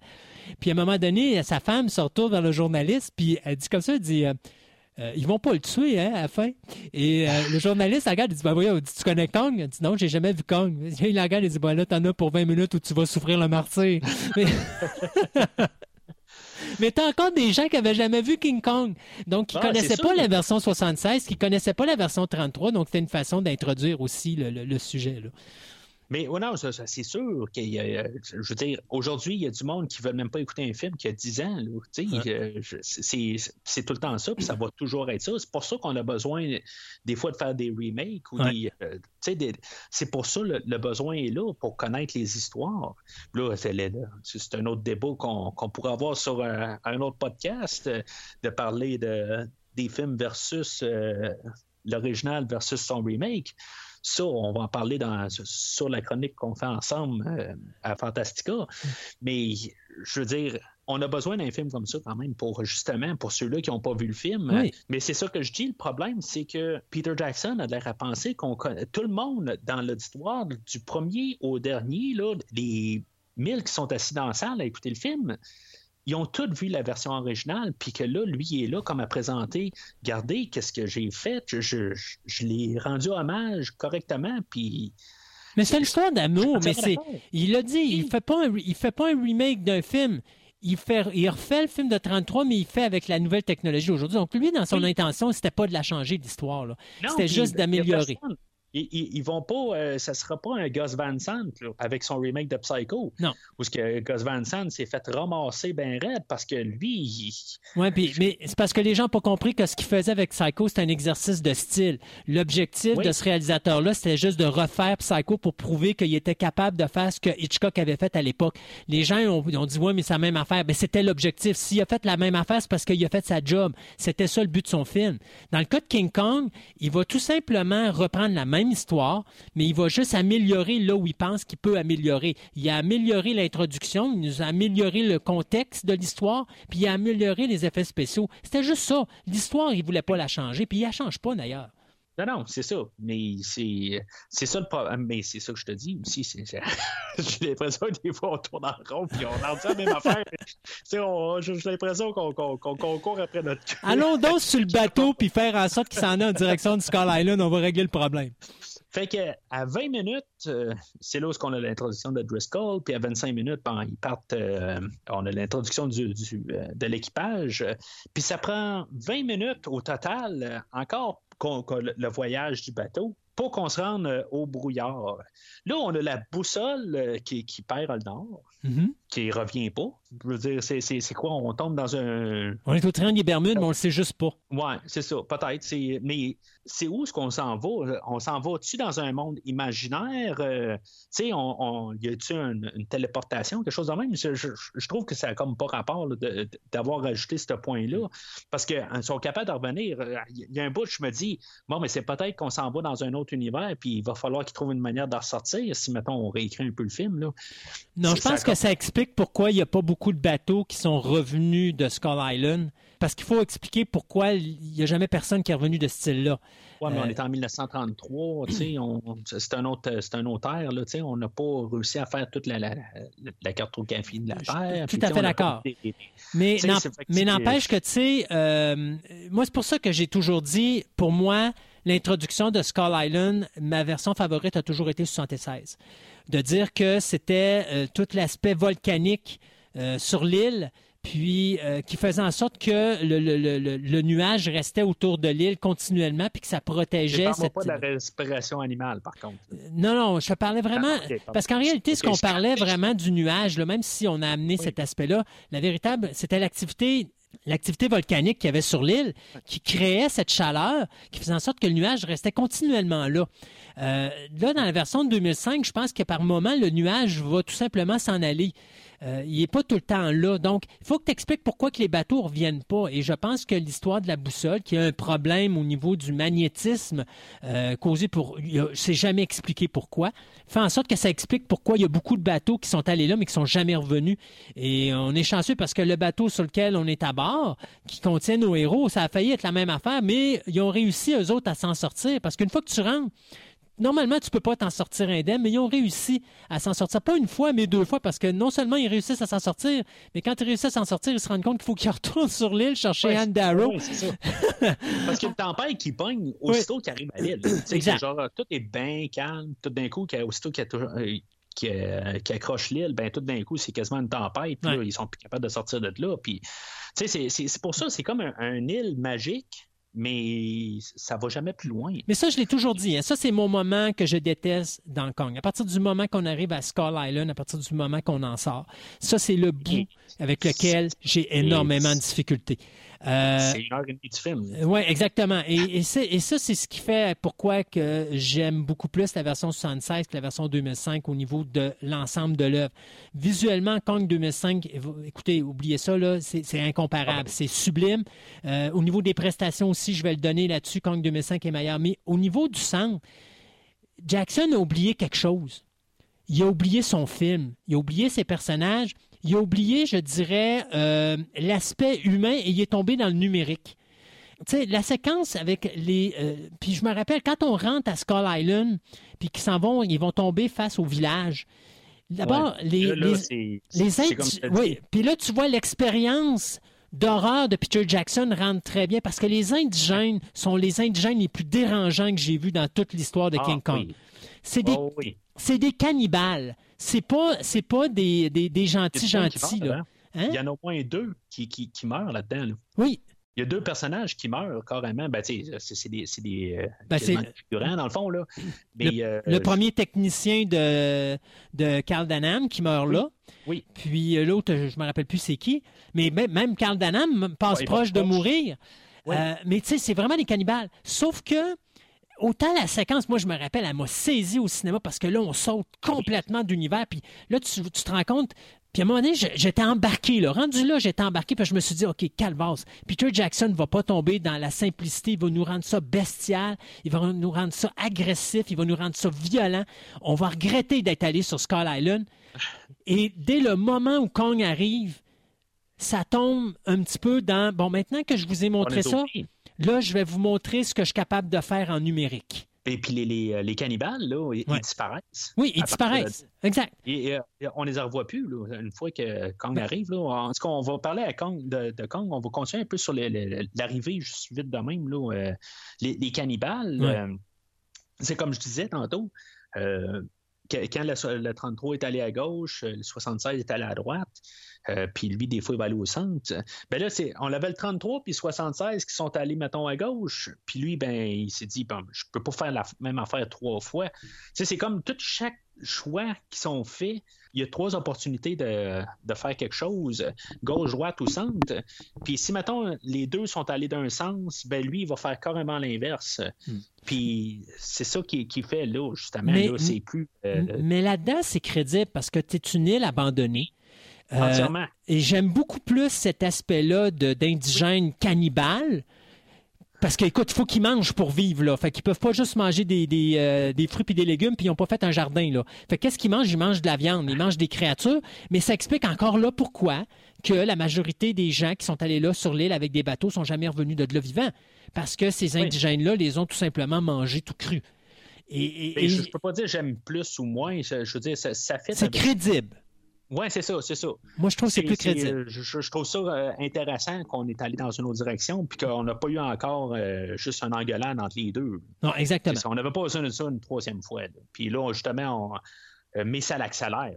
Ouais. C'est comme tout d'un coup, là, ils, sont en conflit avec. Il y a Englehorn pour la, la première de trois ou quatre fois qui arrive pour sauver de nulle part.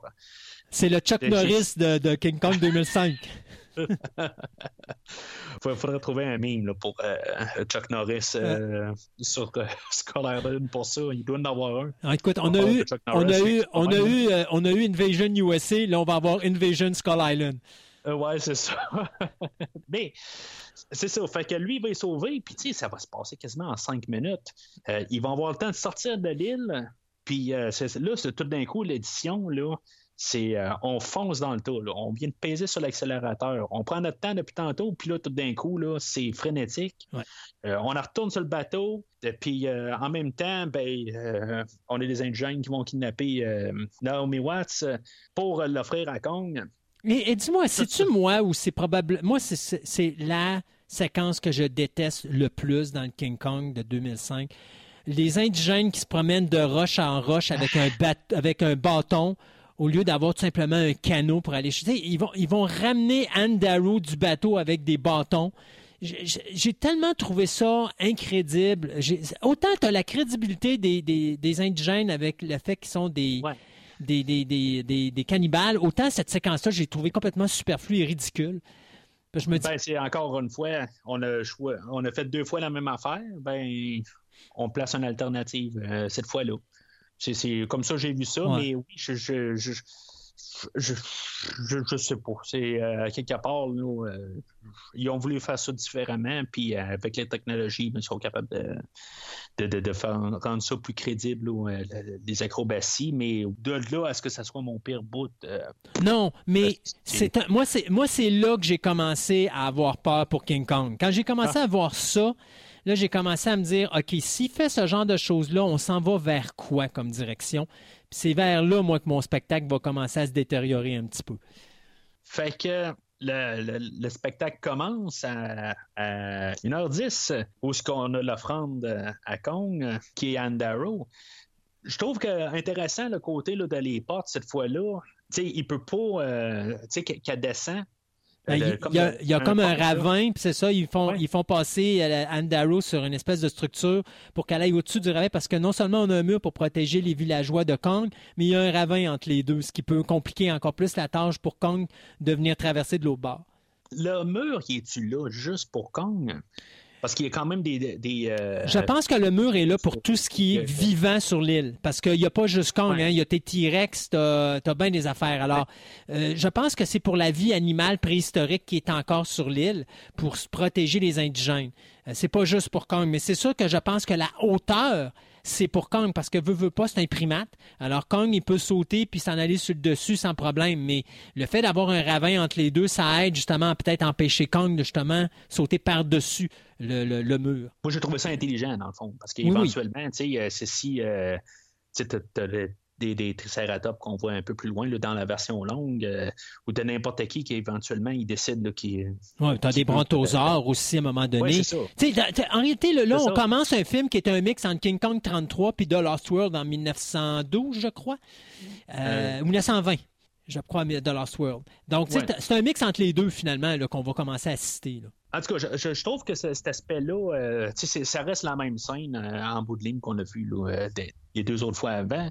On voit un peu notre le King Kong, mais encore une fois, les, deux autres versions sont allées d'un bord. Ben lui, il a décidé que. Puis je trouve que c'est intelligent. Dans le fond, à place de tout le montrer tout au complet, ben, on le voit morceau par morceau. C'est juste un petit peu plus loin qu'on va voir quand au complet, mais on a une petite introduction, puis tu sais, on le voit juste au travers de la, la fumée, puis euh, je, je trouve que c'est une belle introduction. Puis la seule personne qui va réussir comme à le voir au complet, ça va être euh, Denham une fois qu'il va euh, arriver sur l'île, puis on va voir juste clairement ses yeux à King Kong. On sait juste que là, c'est un gorille. Ben, en tout cas, je sais, tout le monde sait bien que c'est un gorille en bout de ligne. Là. On, on sait quel film qu'on est allé voir, là, mais c'était.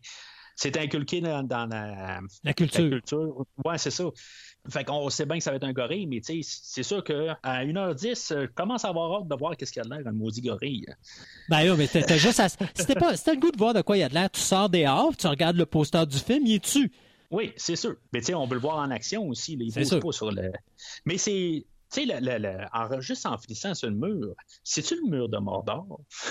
Oh mon Dieu. Il y a plein de, de, de Ben oui, mais- tout ça. Faut- Mais t'as-tu vu toute la production qu'ils ont à faire, les cannibales? Ils ont peut-être aussi euh, encore un, un, Mais, mais un peu ça... de restant de, de, de jus de fraise. hein? Ouais, mais là, tu vois, c'est c'est là mon problème avec Peter Jackson.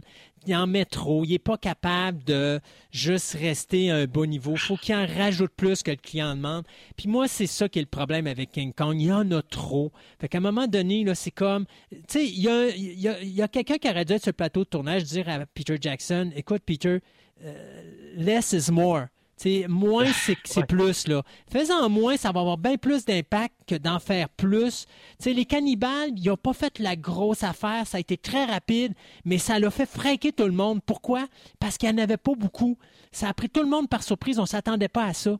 Mais là, à un moment donné, là, c'est juste, OK, là, maintenant, là, regardez bien ce que je vais faire avec le numérique. Je vais vous en mettre plein la gueule. Mais c'est parce qu'à un moment donné, il y en a comme trop. Moi, la séquence des brontosaures, elle est trop. Tu sais, quand ils courent dans les corridors, puis les hommes sont là, puis ils marchent entre les, entre les pattes, puis ils se font écraser.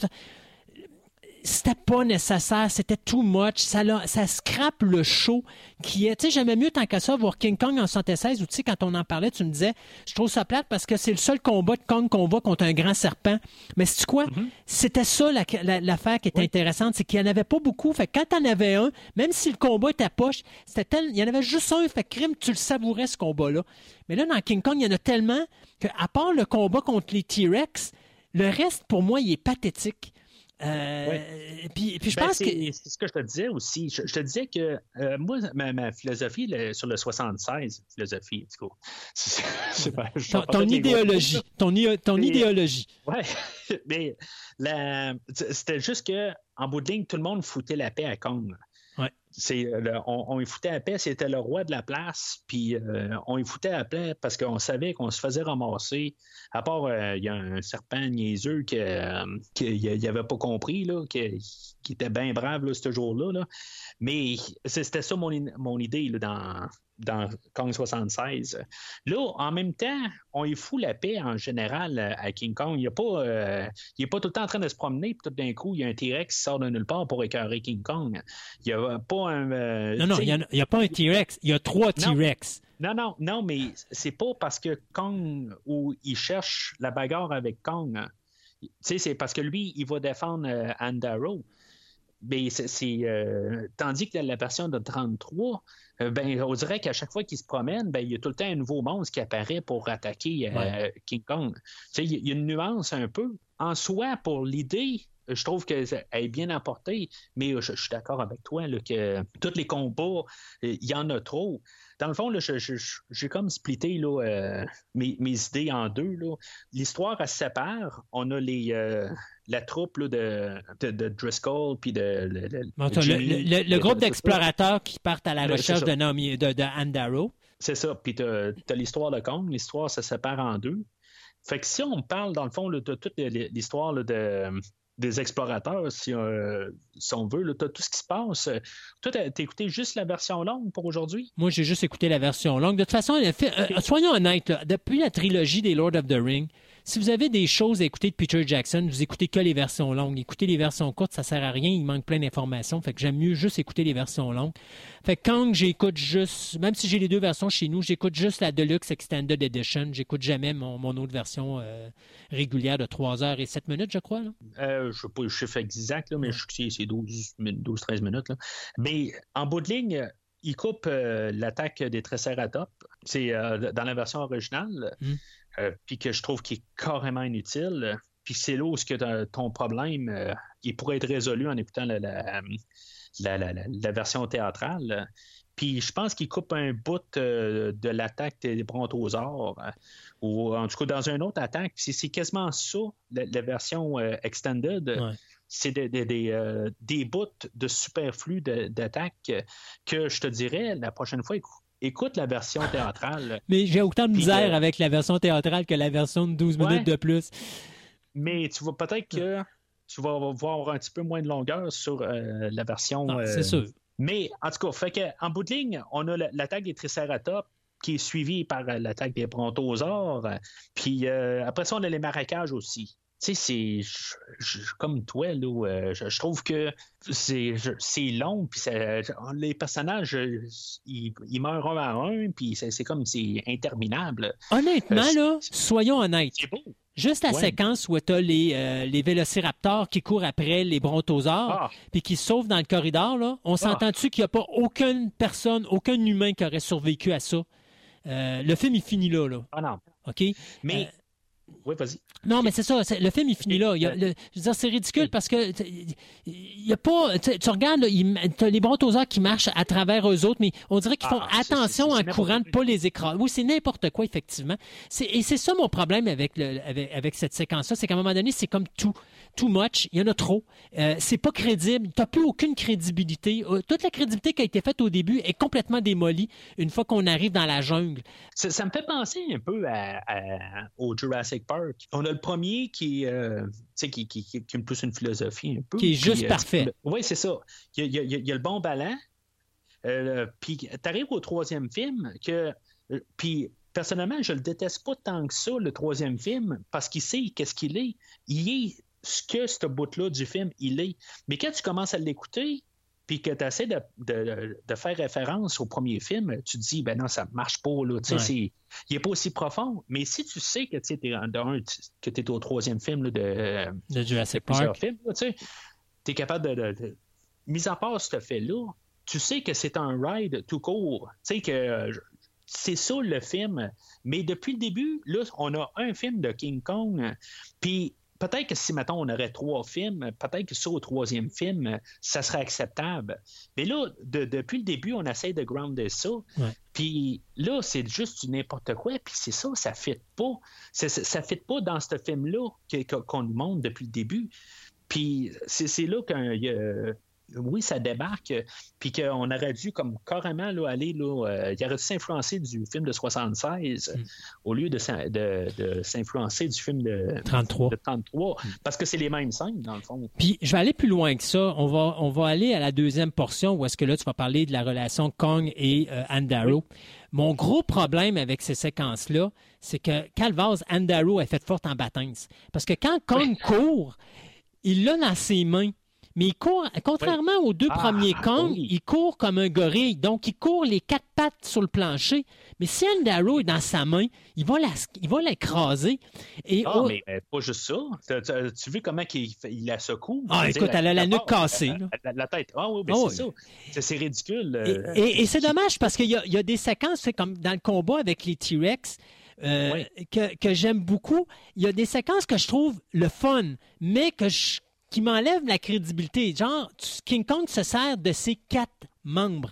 Donc, ses deux mains, ses deux pieds. Fait que des fois, à un moment donné, pendant le combat contre les Rex, il échappe. Euh, Andaro, il va la rattraper avec son pied. Et ça, je trouvais que c'était original parce que c'est un gorille. Donc, c'est normal qu'il puisse avoir autant de facilité à faire ça. Mais c'est parce que par moment, quand tu vois Andaro se faire bousculer puis se faire brasser à droite et à gauche comme ça, c'est impossible pour elle de survivre à ça. La nuque va péter. Écoute, non, c'est sûr. ça, ça se peut pas. Et, et c'est ça non. encore là, c'est trop. C'est too much.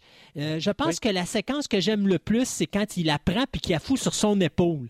Où là, tu dis, Oui. bon, OK, là, il a compris, Peter Jackson, que accroché après ses poils, elle peut, elle peut s'en sortir. Mais encore là, elle est aussi bien de s'accrocher les jambes dans le poil aussi, parce que normalement, quand lui jump, elle, elle devrait jumper dans les airs, puis elle ne devrait pas Oui. se retenir, tu sais. Fait qu'il y a, il y a cette crédibilité-là qui, qui, qui est plus là, rendu là, parce que là, c'est trop. là. Le numérique, là, il est- on va juste vous montrer du numérique, puis du visuel, puis... euh, vous allez vivre ça, puis vous avez, on va vous en mettre plein la gueule, mais c'est parce que la crédibilité est, est comme plus là. là. Ah non, et puis là, c'est- c'est vraiment trop. Là. Puis, puis, c'est ça, de leur côté, euh, on avait eu là, le- le- tous les, côtés là, de, de- de nos, nos explorateurs, comme tu les as nommés. Ouais. Les- mais les, euh, elle aussi, c'est ça, là, après ça, il y a le- les 32 000 pattes, euh, tu sais, puis euh, il y a les dinosaures, puis les, ça finit pas non plus. Il y a, il y a un iguane à quelque part. euh, c'est c'est interminable, là, euh, toute cette section-là. Puis autant que, tu sais, je- OK, visuellement, c'est correct, euh, mais je trouve que il y, a- il y a des belles scènes en Hong Kong puis euh, puis Ouais. euh, que, que- mais je vais juste trouver que peut-être qu'il en manque une. C'est-tu moi, je trouve que la relation, elle se construit par euh, le fait que, justement, le- le- les T-Rex, là, euh, puis qu'ils vont, ils vont bien nous spécifier là, que c'est des V-Rex, là, Ouais. de, de- de- des productions, là, en tout cas. Moi, pour moi, un tyrannosaure, c'est un tyrannosaure. C'est ça. Eh bien, en tout cas, euh, tant mieux pour, euh, pour ceux-là qui, qui- qui sont qui trippent ces dinosaures puis qui ils sont bien contents d'avoir vu un V-Rex. hein. Mais la relation, elle, se et elle aboutit au fait justement que tu viens de parler, qu'elle saute sur son épaule. On comprend visuellement que, que ce qui s'est passé, que là, elle s'est attachée à lui, mais je sais pas, j'aurais aimé ça, peut-être un autre petit bout plus intime avec Pas- eux autres. Pas nécessaire. Mais elle est là, elle est là la début, séquence, Mathieu. Oui, Elle- et là, Non, non, elle est Oui. là. la- non, tu, OK, c'est quoi la séquence? Ben, a- euh, on, a celle-là où, ce que- où ce qu'elle dit que c'est beau, puis Non, euh, non. La euh, séquence où est-ce que Anne Darrow accepte euh, la supériorité de Kong et qu'elle se résigne à devenir la propriété de Kong. Il y a une séquence. Oui, Quand que Kong Ben, le- affronte le dernier T-Rex et qu'elle est coincée Ouais. entre Kong et le T-Rex et qu'elle recule sous les pattes à Kong, ça c'est le moment où Kong a compris qu'il a gagné Anne Darrow et c'est le moment où Anne Darrow euh, accepte d'être avec Kong. Et c'est là que la relation entre les deux change totalement. C'est ce, c'est je- ce je suis d'accord avec toi, mais c'est c'est comme, c'est trop tout le temps dans l'action. Tu sais, c'est- c'est- à quelque part, là, je pense qu'on avait besoin d'un peu de se calmer. Oui, il y a les petits moments là, où que, euh, euh, jongle, puis euh, tu sais, elle, elle fait sa, sa comique envers euh, King Kong, puis je trouve que c'est des belles scènes. Mm. Euh, je- je- puis elles sont importantes, mais je pense qu'on avait peut-être besoin d'une autre scène aussi, à quelque part, pour en rajouter, puis un peu moins de dinosaures. Ben, Je, je sais pas, autant qu'il y en a trop, je trouve qu'il en manque une au travers. Mais tu vois, au niveau, euh, au niveau d'Arrow, parce qu'il faut, faut, faut regarder ce qui se passe. Au début, quand que Darrow est capturé par Kong, euh, elle a peur. Bon, quand elle se retrouve à, à l'endroit où est-ce qu'elle se fait passer pour inconsciente euh, pour se sauver de Kong, puis que finalement Kong s'en est rendu compte puis qu'il la bloque, euh, là après ça, elle a peur. Bon, la première action qu'elle fait, elle essaie de jongler puis de s'amuser pour que Kong finalement il la bouffe pas parce qu'elle pense que Kong va la bouffer. Euh, Sauf que Kong, quand il voit ça, ben, il- il- à un moment donné, Andaro va tomber par terre, puis lui, il trouve ça drôle. Fait que là, c'est là qu'il va la pitcher. Et là, tu as la fameuse séquence que je disais au début où est-ce que là, Andaro va faire un mur puis dire non. Et là, elle va faire son territoire. Ce qui fait fâcher Kong. Après ça, Andaro va se sauver. Et quand elle se sauve puis qu'elle tombe sur les, les T-Rex ou les V-Rex, whatever, Non, c'est, Kong qui s'en va. oui, ben lui, il va faire sa chose, mais elle, elle, elle va quand même en profiter pour s'échapper à un moment donné, puis qu'elle tombe face au V-Rex et au T-Rex, puis que Kong vient la, vient la, la réchapper par la suite. Euh, le moment où Kong est en arrière puis qu'il bouge pas, là, lui, il veut la casser. Il veut casser Andaro. Il veut faire comprendre à Andaro, je suis prêt à te protéger, mais pour que je te protège contre ce T-Rex-là, tu vas me démontrer que tu es prêt à être soumise à moi. Et quand que Andaro recule, là, à ce moment-là, Ouais. Kong va la protéger. Et là, tu as la confrontation, la, la- la deuxième confrontation, parce qu'en réalité, il affronte trois T-Rex, il va démolir deux Rex. Puis le dernier Rex, quand il le défait, bon, ça donne droit aussi à la fameuse séquence qui est... la- Oui, qui est la meilleure séquence. Ouais, ouais, c'est ça. Exactement. Là, après le- ça- le- les lianes, là, moi, je suis pas trop fort là-dessus. Non.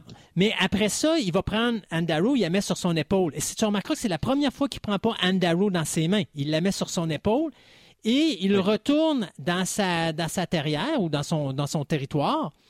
Et Mm-hmm. là, il est fâché après Andaro parce que Andaro, elle l'a laissé tomber, elle est partie, elle a essayé de se sauver. Et là, Andaro, c'est là qu'elle va chercher le cœur de Kong. Et c'est là qu'elle va faire sa fameuse séquence Beautiful, où est-ce qu'elle elle- va lui montrer ça. Puis c'est à ce moment-là, et c'est ce, lien-là qui est important. Ce lien-là qui est fait d'abord par le, le moment où Andaro décide d'aller se cacher sous les jambettes à Kong pour que Kong la protège contre le T-Rex. Puis après ça, elle finit la job là. Fait que moi, je trouve que c'était juste bien balancé. C'était pas trop, c'était pas too much, c'était juste assez. Puis au niveau animal, ça correspond à un, niveau qu'un un primate aurait fait pour justement accepter de, de- de- protéger, mais de tomber en amour avec un, autre être. Donc, moi, je pense que c'était bien fait à ce niveau-là. C'est bien fait. Je- je suis d'accord avec toi.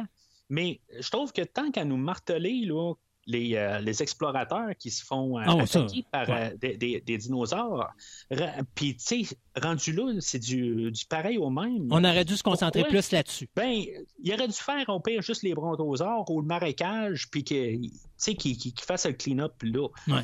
OK? Mais avoir mis une autre scène banale pour nous marteler que leur relation est plus solide, je n'aurais pris peut-être un autre après. Parce que là, justement, c'est chaque scène entre Andaro et Kong sont fonctionnelles. Ils servent à quelque chose, mais tandis qu'on a des scènes qui servent à rien quand on regarde nos explorateurs, puis que j'aurais quasiment préféré qu'aussi qu'on nous rajoute une scène pour rien avec Andaro, puis Kong pour au pire nous le marteler, parce qu'on le fait de l'autre bord. Fait je trouve qu'il en manque comme quasiment en- en- pour contrebalancer, parce que euh, tout, ce- à chaque fois qu'on voit Kong, il y a une raison pourquoi. Ouais. Tu sais, on- on- encore une fois, on dit la même affaire. Ouais. On regarde ça un petit peu différemment, puis, euh, mais en tout cas, c'est ce Peter, qui nous amène à, ouais, Peter Jackson n'est pas capable de, de- de faire moins. Il, ça y en prend plus. Non, c'est ça. Puis euh, pour la seule fois, je demanderais de m'en donner un petit peu plus, puis il ne donne pas. Ouais. C'est, la- je pense que c'est la seule fois là, dans, dans le film que je trouve que il manquait juste la, la petite scène. euh, On va l'avoir vers la fin du film. euh, quand ils vont être en train de patiner ensemble, justement. Ouais. Euh, mais je n'avais peut-être besoin de une là pour voir qu'est-ce qui va se passer. Euh, parce que là, c'est là où que ça va tout commencer là, à, à brasser. Euh, il va y avoir euh, la, la- la scène là, avec euh, l'arbre qui, qui, qui, qui est par-dessus le ravin, puis que là, il va un dernier. ben, ça, ça va en- enclencher là, le, le dernier ménage. Dans le fond, là, avec tous Avec- les, les avec- autres personnages. Ouais, la, la destruction de- de- des derniers explorateurs et le- Oui. la sauvegarde du capitaine Chuck Norris qui arrive encore Oui, une encore. fois de nulle part et qui sauve tout le monde. Oui, c'est ça. Tu sais, c'est. En tout cas, c'est un petit peu n'importe quoi, pareil, en bout de ligne. Là. Je, je dis que c'est comme euh, mon, euh, mon personnage que j'aime quasiment le plus. Je, pense que c'est quasiment juste pour ça. Parce... Mais, tu sais, c'est-. Il, euh, il arrête pas de dire, genre, euh, non, non, regarde, ils, euh, ils, ils feront leurs affaires, puis nous autres, on, on embraye nos affaires, puis euh, s'ils sont pas là, ben. euh, dans nous autres, on continue nos affaires, puis euh, si on est prêt à partir, ben, just too bad. Puis finalement, ben, il y a un bon cœur à quelque part, puis euh, il revient euh, à la rescousse. Mais je trouve que c'est quasiment du lazy writing, puis ils savent pas quoi faire en bout de ligne. Ils savent plus comment sortir de chaque situation, puis qu'est-ce qu'on fait? Ben, on va écrire que Englehorn est il veut pas, puis finalement, ben, il revient. Puis on a fait la même affaire encore une deuxième fois là, dans, le pit. Euh, Ben là, c'est parce que dans le fond, ils ont été. Ben, le, le- le- personnage de Bruce Baxter.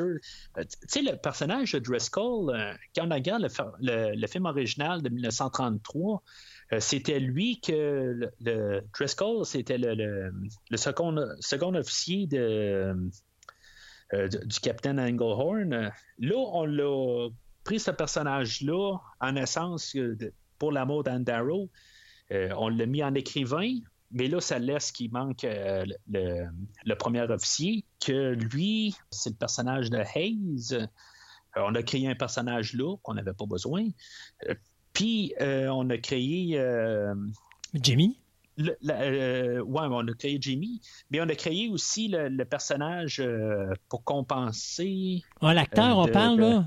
L'acteur. Ouais, ouais, c'est ouais, ça. ouais, Brooks on a créé l'acteur pour jouer aux côtés de, de Anne Darrow. Mhm.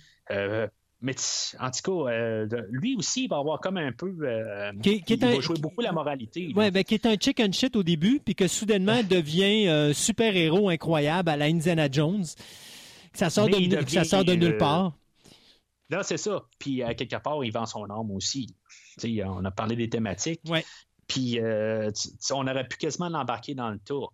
Mais lui, euh, tu vois, lui, je, je considère que c'est le personnage de Dwan, d'une certaine façon. Ouais. C'est qu'à la Ouais. fin, il, il- il est prêt à rester là parce qu'il va avoir la gloire et puis le, le. Là. Euh, Mm-hmm. je, je- je pense que c'est un petit peu cette, cette personnalité-là qu'on a pris pour le personnage de Baxter parce que c'est le seul personnage qui, à la fin, accepte de rester avec Danam et son espèce de grand spectacle de Kong à New York. Là. Puis, peut-être même pas embarqué là, à- Enfin, il embarque aussi longtemps, il, il reste embarqué tant aussi longtemps que Kong ne fait pas ses chaînes puis qu'il est le premier à sacrer son camp en disant aux journalistes Bon, mais continue à prendre des photos. euh, moi, il faut que j'aille prendre l'air deux secondes. Là. Mais Englehorn, lui, c'est- quasiment le contraire carrément de Baxter parce que lui, il en a aussi l'argent. À chaque fois qu'il arrive pour dire que euh, moi, je vais, je vais prendre l'argent puis je vais foutre mon camp, à chaque fois qu'il y a quelque chose de même, ben, il est tout le temps là pour revenir puis euh, sauver le monde. Ouais. Fait que le- le- on a un parallèle, hein, pas, un parallèle, mais euh, un miroir là, euh, sur ces deux personnages-là. Mhm.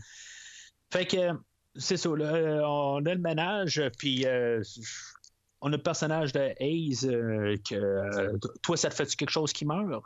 Ben, moi, honnêtement, euh, j'ai hâte que tout le monde meure parce que je t'ai de ces Ben, séquences-là. Là. J'ai juste le goût d'aller-. J'ai le goût d'aller à New York, là, moi, présentement. Là. Dans la salle de cinéma, je regarde mon arbre, j'ai dit là, là, New York, j'ai hâte que ça arrive. Là. Contrairement à la Ouais. femme du journaliste là, que je parlais tantôt, qui elle, a hâte aux 20 dernières minutes, moi, j'ai hâte aux 20 dernières minutes. Là. Fait qu'il tombe dans le ravin, puis c'est ça. On a la, la séquence que tu disais, là, que, euh, il il y a un salaire qu'ils n'ont jamais retrouvé là, des, des négatifs Ouais. pour faire le montage, où ils n'ont pas assez de. Non, ils n'ont jamais retrouvé les négatifs, Ouais, mais ils ça. avaient quand même les, les scénarios, il y avait quand même les, les découpages techniques, tout ça. Fait que Peter Jackson s'est C'est ça. basé là-dessus pour reproduire la séquence, qui à l'époque euh, avait été tournée. Et euh, ça avait tellement terrifié les gens qu'on avait coupé les séquences du film Ouais. final qui avait été diffusé en salle en Le film 1933. de 33 a été charcuté là, au courant des années, là, justement. là, pour, pour, euh, puis puis il y a plein d'affaires que euh, King Kong euh, il fait.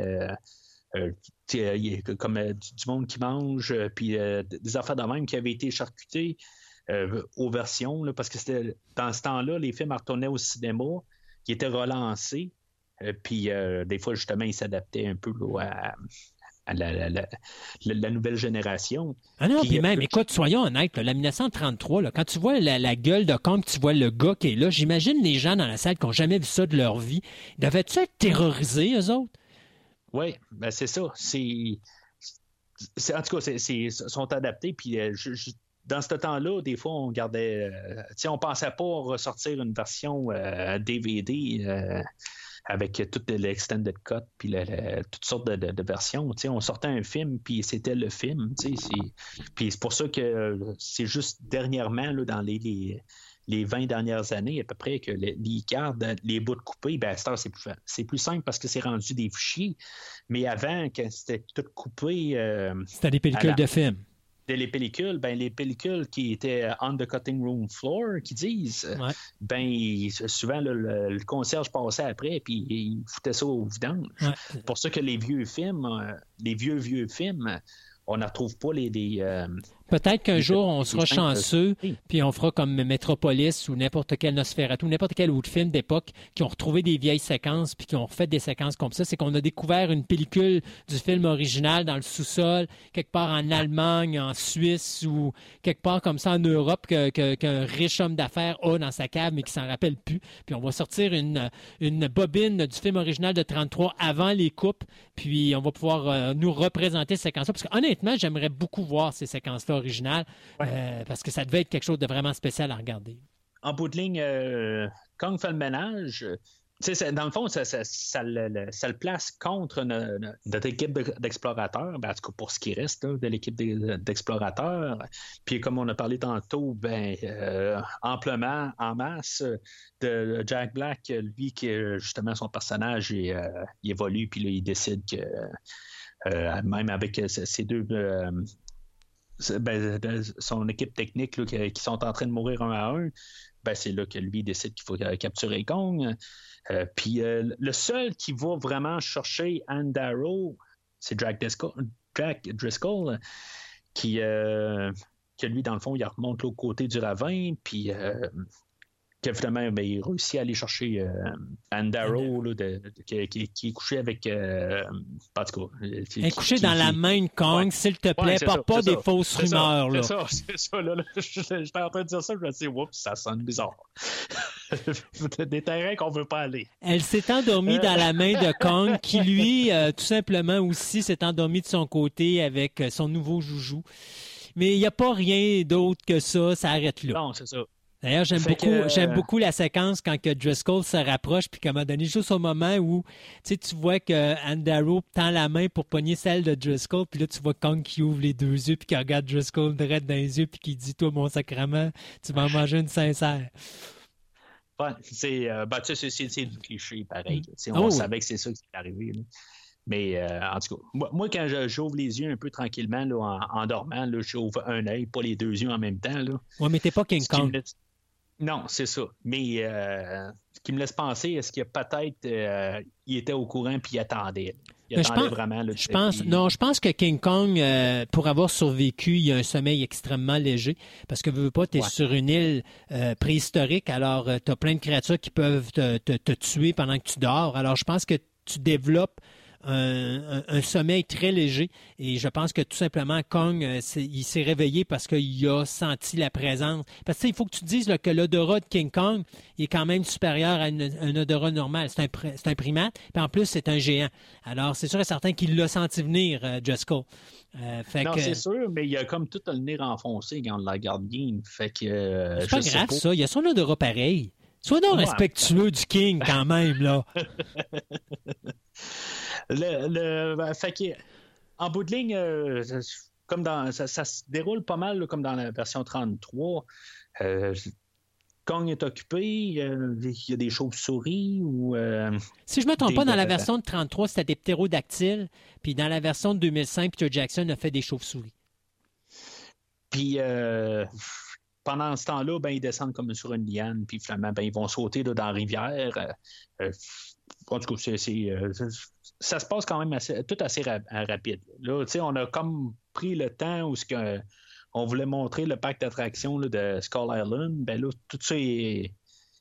C'est clos, OK? On, voit, on, lâche les dinosaures, puis euh, on s'en va vers New York là, euh, au pas rapide. Tu devais être content, rendu là, euh, au cinéma, là, que tu regardé, là, euh, tu dis on va se rendre à New York, ben Mais là, je On me demandais, moi, dans ma tête, c'était comment qu'ils vont faire pour capturer Kong, parce qu'on s'entend qu'ils n'ont pas beaucoup de bouteilles de chloroforme, fait que je m'attendais pas à ce qu'une bouteille ait autant d'impact que ça, là.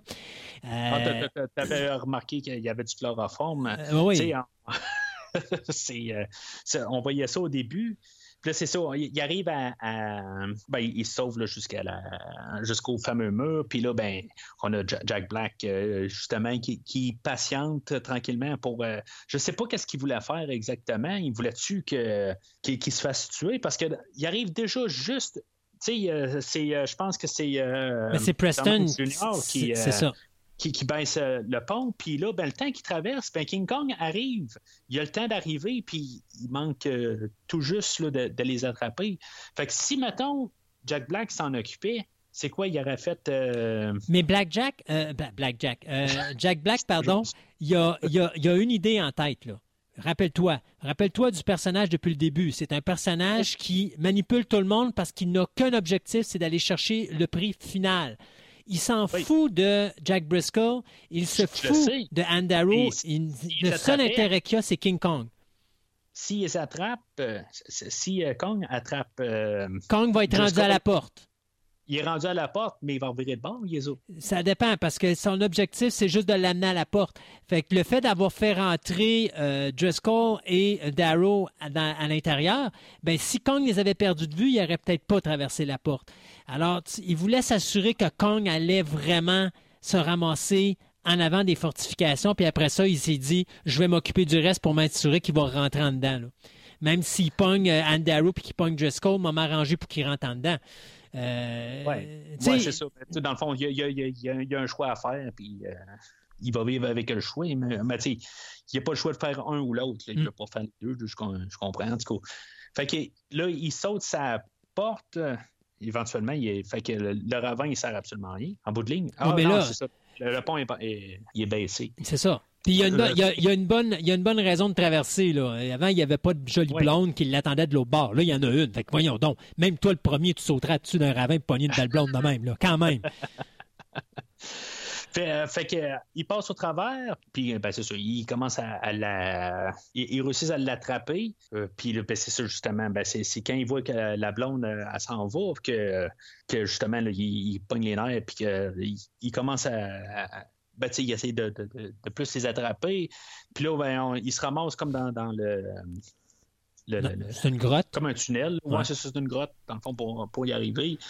Euh, puis euh, c'est là, où, euh, tu sais, tout euh, ce, ce coin-là, comme, comme je disais tantôt, là, c'est, là où ce que j'aime bien quand même le, le personnage de Jack Black. Puis tu vois comme son, son côté sombre. Puis euh, c'est là où ce que je trouve qui est, le plus impressionnant. Ben, le personnage, le personnage de Jack Black va changer quand il y a la chute du tronc d'arbre, puis que sa bobine de film et sa caméra vont être scrappées là-dedans, puis que là, il se rend compte qu'il n'y a plus rien. C'est là que le personnage change. Parce que d'ailleurs, quand Driscoll va remonter au bord des lianes, au bord du ravin, Jack Black est le premier à dire on va t'attendre. Mais lui, dans sa tête, il s'en fout qu'il revienne ou qu'il revienne pas Driscoll. Lui, ce qu'il veut, c'est il veut avoir Oui. Kong parce que c'est Kong maintenant qu'il veut avoir. C'est plus le tourner le film de sa vie, c'est de ramener cette créature-là qui va l'amener là où il veut aller depuis le début, c'est-à-dire euh, au top de la popularité, puis euh, d'être le gros nom à Hollywood. Fait que euh, il, euh, c'est ça, il est en train de, de- de s'approcher tranquillement, puis euh, de- il y a quand même la scène où ce que, où ce que Driscoll justement, il- pas Driscoll, le Denham, il lance le chloroforme carrément en face à, à Kong. Mm. Chanceux qu'il n'y ait pas eu ben des, des morceaux de verre là, dans les yeux à, à Kong. C'est pas grave, ça. Ben oui, il va, il, va, il va être à- il va être accroché au mur dans sa tête. Fait que, puis, puis, mais il est chanceux aussi que Kong, euh, il il s'endorme pas la, la face dans l'eau aussi. Il, y a une belle roche qui est là, là pour servir d'oreiller. Non, non, mais écoute, Peter Jackson avait pensé à tout quand même quand il a réalisé. Ouais, mais pas homme. Non, mais ça, on s'en fout, Denham. C'est Peter Jackson, le réalisateur. C'est lui qui a pensé à tout. Ouais. Je, je me suis dit, euh, quand je l'ai écouté la, première fois, là, euh, ben, je veux dire, euh, il, y a, il y a quelques jours là, pour, en préparation, c'est- on voit euh, Kong en train de mettre quelqu'un dans sa bouche, puis il la recrache. Euh, je me suis dit, euh, j'ai pensé à toi puis ton amour de King Kong Lives. Euh, je me suis dit, je sais pas si euh, il l'a mis dans sa bouche euh, comme en petit euh, clin d'œil à King Kong euh, Lives quand il mange euh, quelqu'un, mais finalement, ben, il la recrache. Puis quand j'ai réécouté euh, hier soir la, version 33, ben, j'ai vu que King Kong, c'est ça, justement, il est toujours en train de mâcher euh, Ah. Du monde. là. Fait Non, que- non, c'est ça. C'est- Dis-toi que c'est fait en hommage à King Kong 33 à l'origine. Je pense pas qu'il va s'attarder à King Kong Lives. Mais à quelque part, euh, tant qu'avoir pris euh, un peu d'un peu partout dans l'univers, il aurait pu quasiment trouver un petit- juste une petite nuance, une petite affaire là, de. Dis-toi qu'à l'époque de King. Kong, ouais, mais dis-toi qu'à l'époque de King Kong Lives, il y a beaucoup de gens qui considéraient que King Kong Lives avait détruit la franchise de King Kong. hein. Si tu t'en rappelles, là, Ben pour oui, ben beaucoup oui, de ben oui, monde, disais sais que c'est terminé King Kong. Il n'y a plus jamais personne qui va toucher à ça. Euh, Peter Jackson a quand même fait de quoi? Il a ramené le personnage à la vie euh, et d'une façon euh, quand même magistrale. On, on- on va lui donner ce qu'il faut lui donner. Il a sauvé King Kong en justement faisant pas d'allusion à King Kong Lives.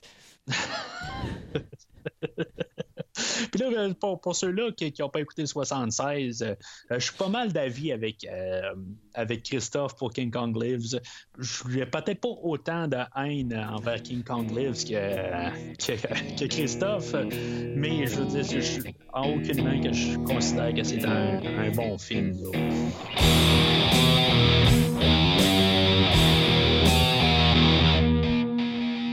Dans la version euh, 33, on allait à New York euh, directement. Dans la version 76, ben, on avait une transition euh, de bateau. Ben, on a repris la, version euh, 33. On n'a pas de bateau. On a traversé euh, de, l'Atlantique ou je ne sais pas quel euh, morceau de, qui sont vraiment, là, dans quel, euh, quel, quel océan qui sont dedans. Ils ont, ils ont laissé faire la boussole, puis ils se sont servis du soleil pour retourner à la maison. Effectivement, on n'a pas, il n'y a aucun problème. Euh, comme je disais tantôt, euh, on, on sort de là, puis on se ramasse euh, quelques mois plus tard sur, euh, euh, sur Broadway. Puis, euh, qu'est-ce qu'on n'a pas, Christophe? Euh, on n'a pas, on n'a pas, on n'a pas, euh, on n'a pas, je sais pas. On n'a pas de version disco de la, la tune de. Oh, damn! Ben oui, c'est vrai. hein, on n'a pas ça. Non, mais on pouvait pas. Dans les années 33, ça n'existait pas. C'est sûr. C'est sûr. Puis, euh, mais on a en, en- en contrepartie, ben, on a des thèmes musicaux qu'on avait là, dans le film original de 1933 euh, pendant la présentation de euh, King Kong. Incluant cette fameuse séquence de danse d'indigènes avec Oui. exactement le même costume. Euh, c'est Ça, c'était un beau clin d'œil. Et mon amour pour King Kong euh, 2005 recommence là. Euh, je te dirais, là, à partir du moment où on, on revient à New York, euh, je suis retombé en amour avec Kong à partir de, de, de, de- de ce segment-là parce que on revient plus à du terre à terre. Euh, on en met moins aux effets spéciaux. C'est beaucoup plus réservé, mais c'est d'une beauté incroyable. Puis même la musique est revenue aussi beaucoup plus romantique, beaucoup plus sentimentale. Euh, donc, on s'en va vers quelque chose de, de, tu sais, je, je voyais la fin s'en venir, puis je me disais, ah, ok, la fin, oh, ça va peut-être réchapper le reste du film. ouais, mais ça fait quand même une heure et demie. là. C'est le temps d'un autre film, carrément. Tu sais, c'est quasiment une trilogie. Dans le fond, on a un petit film de 45 minutes. Après ça, on a un autre film carrément qui, euh, qui est inécoutable, quasiment. Là. Ben, pas inécoutable. Non, il y a des belles pas affaires quand même dedans. C'est ça. Mais, qui, qui- peut devenir long. Puis après ça, ben, on a un autre film là, que- qui recommence. Mm. Mais, euh, ouais, c'est- c'est c'est comme un nouveau début. Là. Euh, puis malheureusement, on peut pas comme arriver puis euh, comme couper toute la, la scène du milieu. Là, on peut pas partir là, de, de Star Wars euh, Nouvel Espoir au retour du Jedi. Là, Oui, on, manque non, on peut, on peut. On peut. T'écoutes, t'écoutes le premier film, puis t'écoutes le troisième, puis tu te dis entre les deux, ben, il, manque quelque chose, mais je vais imaginer Empire Strikes Back. Ouais, mais euh, t'as manqué un bon morceau entre les deux. C'est sûr. Puis euh, je stresse, euh, on manque un bon, mais en tout cas, c'est- ça. Euh, On n'a pas la même affaire euh, entre les deux. là. Puis euh, c'est ça que je, me pose comme question. euh, puis je m'étais posé un peu la, la- Je n'avais parlé un peu quand on a parlé de 76. euh, il se passe quoi avec les personnages entre l'île puis la, la première présentation? Il y a Driscoll que lui, il part de son bar. Puis qu'il il, rembarque sur pour écrire pour des pièces de théâtre, euh, puis il est tout bien content. Mais Puis, la- puis ce, qui est tra- ce qui est triste là-dedans, c'est que la pièce de théâtre qu'il avait écrit pour Anne Darrow, ben, il l'a donné à une autre actrice blonde. Ouais. Donc, pauvre Anne Darrow. Parce que lui, il pense que Anne Darrow a continué avec Carl Denham. Il sait pas encore que Anne Darrow. Puis même nous autres, hein, on la voit se préparer. On pense qu'elle va être Oui. encore dans le spectacle pour c'est finalement. comme dans le film de 33, ça. Exact. C'est- Puis justement, pour apprendre d'un personnage qui est interprété par Colin Hanks, donc le personnage de Preston, qui est encore la moralité de l'histoire, va annoncer à tout le monde, nous inclus, que Anne Darrow, elle n'est pas là, elle a sacré son camp, Euh, elle n'a pas accepté que euh, de, de ridiculiser Kong et de participer à cette espèce de, de spectacle incroyable, Euh, alors que c'est cette créature-là qui aurait dû, parce que, tu sais, même quand que- Kong est capturé sur l'île, tu le vois qu'Anne Darrow veut pas. Elle, elle leur dit laissez-le tranquille, laissez faire, bl- touchez-le pas, blessez-le pas. Elle veut pas que Kong soit blessé parce qu'elle est en amour quand même avec Kong d'une certaine façon. Euh, tu sais, elle a du respect pour la créature. Fait qu'elle veut pas que rien y, a- y arrive. Donc, quand on se ramasse à New York, ben c'est tout bad, mais elle a dit moi je participerai pas à ça. Euh, et ça donne quand même. Tu sais, moi j'ai bien aimé ce segment-là. C'est la première fois dans la trilogie de films que le personnage de euh, principal n'est pas inclus avec le monstre dans le spectacle de la fin. Oui, c'est vrai. euh, je n'avais même pas pensé à, à cette passe-là. Mm. Mais ils se parlent pas. Tu sais, c'est, euh, ouais, mais, euh, mais on pense euh, à, à Douane euh, dans l'autre film, c'est ça qu'elle voulait. en bout de ligne. Ben, c'est ça qu'elle voulait. De, de- Elle voulait être une star. un peu, là. Ouais. Ouais, c'est ça. Mais là, elle, euh, je, je comprends qu'à part euh, que- qu'elle va faire ses petites affaires, mais je veux dire, elle n'a pas parlé à personne d'autre. Je veux dire, en théorie, elle avait quand même une histoire d'amour avec. euh, Je pense que Driscoll, Driscoll. je pense que Driscoll est tout simplement parti. Euh, de la Ouais, raison mais pourquoi que. ensemble, puis tu sais. Ouais, mais ça, chose. ça, je pense que là-dedans, c'est toi qui dois faire ton petit chemin dans ta tête. Là. Euh, Oui. t'as- moi, d'après moi, si tu veux vraiment voir ce qui s'est passé, revois la relation entre Dwan et le personnage de Jeff Bridges dans, dans King Kong 76. Puis, à ce moment-là, tu dis, ils ont eu cette conversation-là où est-ce que Driscoll était certain que Darrow allait continuer parce que probablement que Carl Denham, manipulateur qu'il est, a dû dire à Driscoll tu devrais rester parce que Anne Darrow reste alors qu'elle est probablement pas restée. Euh, mais lui peut-être qu'il savait mais il a dit à Driscoll ouais mais elle est là tu dois faire participer au spectacle. Lui a dit non c'est tu quoi moi je veux rien savoir. Il est parti de son bord. Anne Darrow elle a dû se faire faire la même affaire avec Carl Denham c'est-à-dire que Carl a dû dire ouais mais Driscoll est avec nous 100% alors qu'il était parti mais elle a dû lui dire moi j'embarque pas dans tes affaires. Fait qu'elle est partie de son elle aussi. Puis les deux sont partis de leur bord se disant que l'autre avait pas de cœur parce qu'elle allait participer à cette affaire-là pour laquelle il n'y avait aucun respect. Et finalement, lorsqu'arrive le spectacle, ben Driscoll décide d'aller quand même voir le spectacle parce qu'il veut revoir Anne pour finalement apprendre du côté de Preston que Anne a quitté, elle n'a pas, elle n'a pas fait partie du spectacle.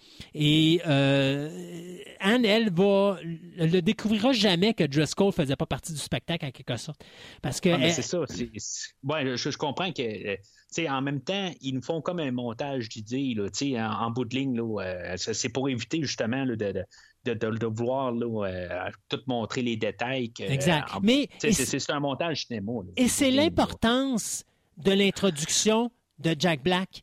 Tu sais, quand je te disais, c'est un manipulateur, puis tu sais, il, est- il est très caricatural, mais tu sais ce qu'il est capable de faire, puis t'es pas, c'est pas, tu sais, même là, je parle de ça, je, je dis aux gens, là, il a manipulé Driscoll, puis il a manipu- manipulé Darrow, puis je pense que les gens qui ont, connu qui ont vu le film, qui connaissent le personnage, se disent, ouais, c'est-tu vu de même, effectivement, c'est certain que c'est ça qui s'est passé, parce que c'est comme ça qu'il est le personnage, puis c'est pour ça que je trouve qu'il est important, le début de- du film, pour présenter ces personnages-là, parce que tu es capable, toi, de faire le lien de ce qui s'est passé par la suite, puis même si c'est toi qui le crée dans ta tête, c'est quand même crédible la manière que ça arrive, puis la raison pour laquelle de Darrow et Driscoll ne se sont pas parlé, c'est parce que les deux sont probablement en colère un envers l'autre, parce que Denham, entre les deux, il a foutu le bordel en disant des mensonges, en essayant de manipuler pour faire croire à, à, Darrow, ben Driscoll fait partie du lot, viens avec nous. Non, j'y vais pas, mais l'autre, il mange un char d'œuf. Puis Driscoll dire, ben moi, c'est bien correct si elle est là, mais moi, je veux rien savoir de elle parce que moi, je respecte pas ce qui est là, puis moi, je pars de mon bar. Fait que moi, je, je le vois comme ça, la raison pour laquelle les deux personnes se sont séparées puis qui se sont pas reparlées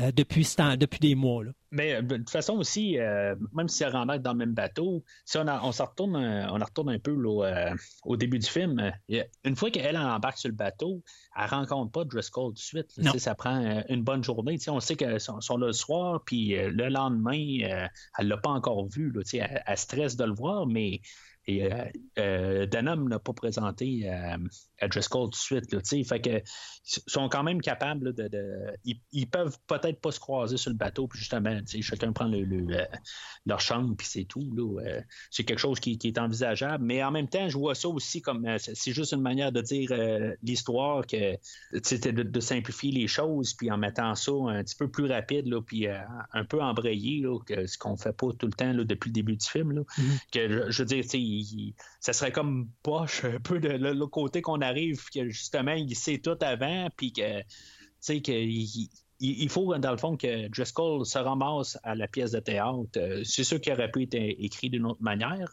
mais en bout de ligne, c'est plus intéressant comme téléspectateur de quand même qu'on apprend des choses en même temps que les personnages. Mais si on l'aurait appris avant, ben c'est comme avoir abouti. Là, quand est-ce que King Kong euh, il, va se déchaîner? Puis euh, la, la- manière d'évoluer l'histoire. On a besoin des fois d'apprendre des choses en même temps que les personnages. Puis quand, puis, euh, quand on est là avec le personnage puis on n'apprend rien, ben c'est là où que, le, temps devient long. Tout à fait.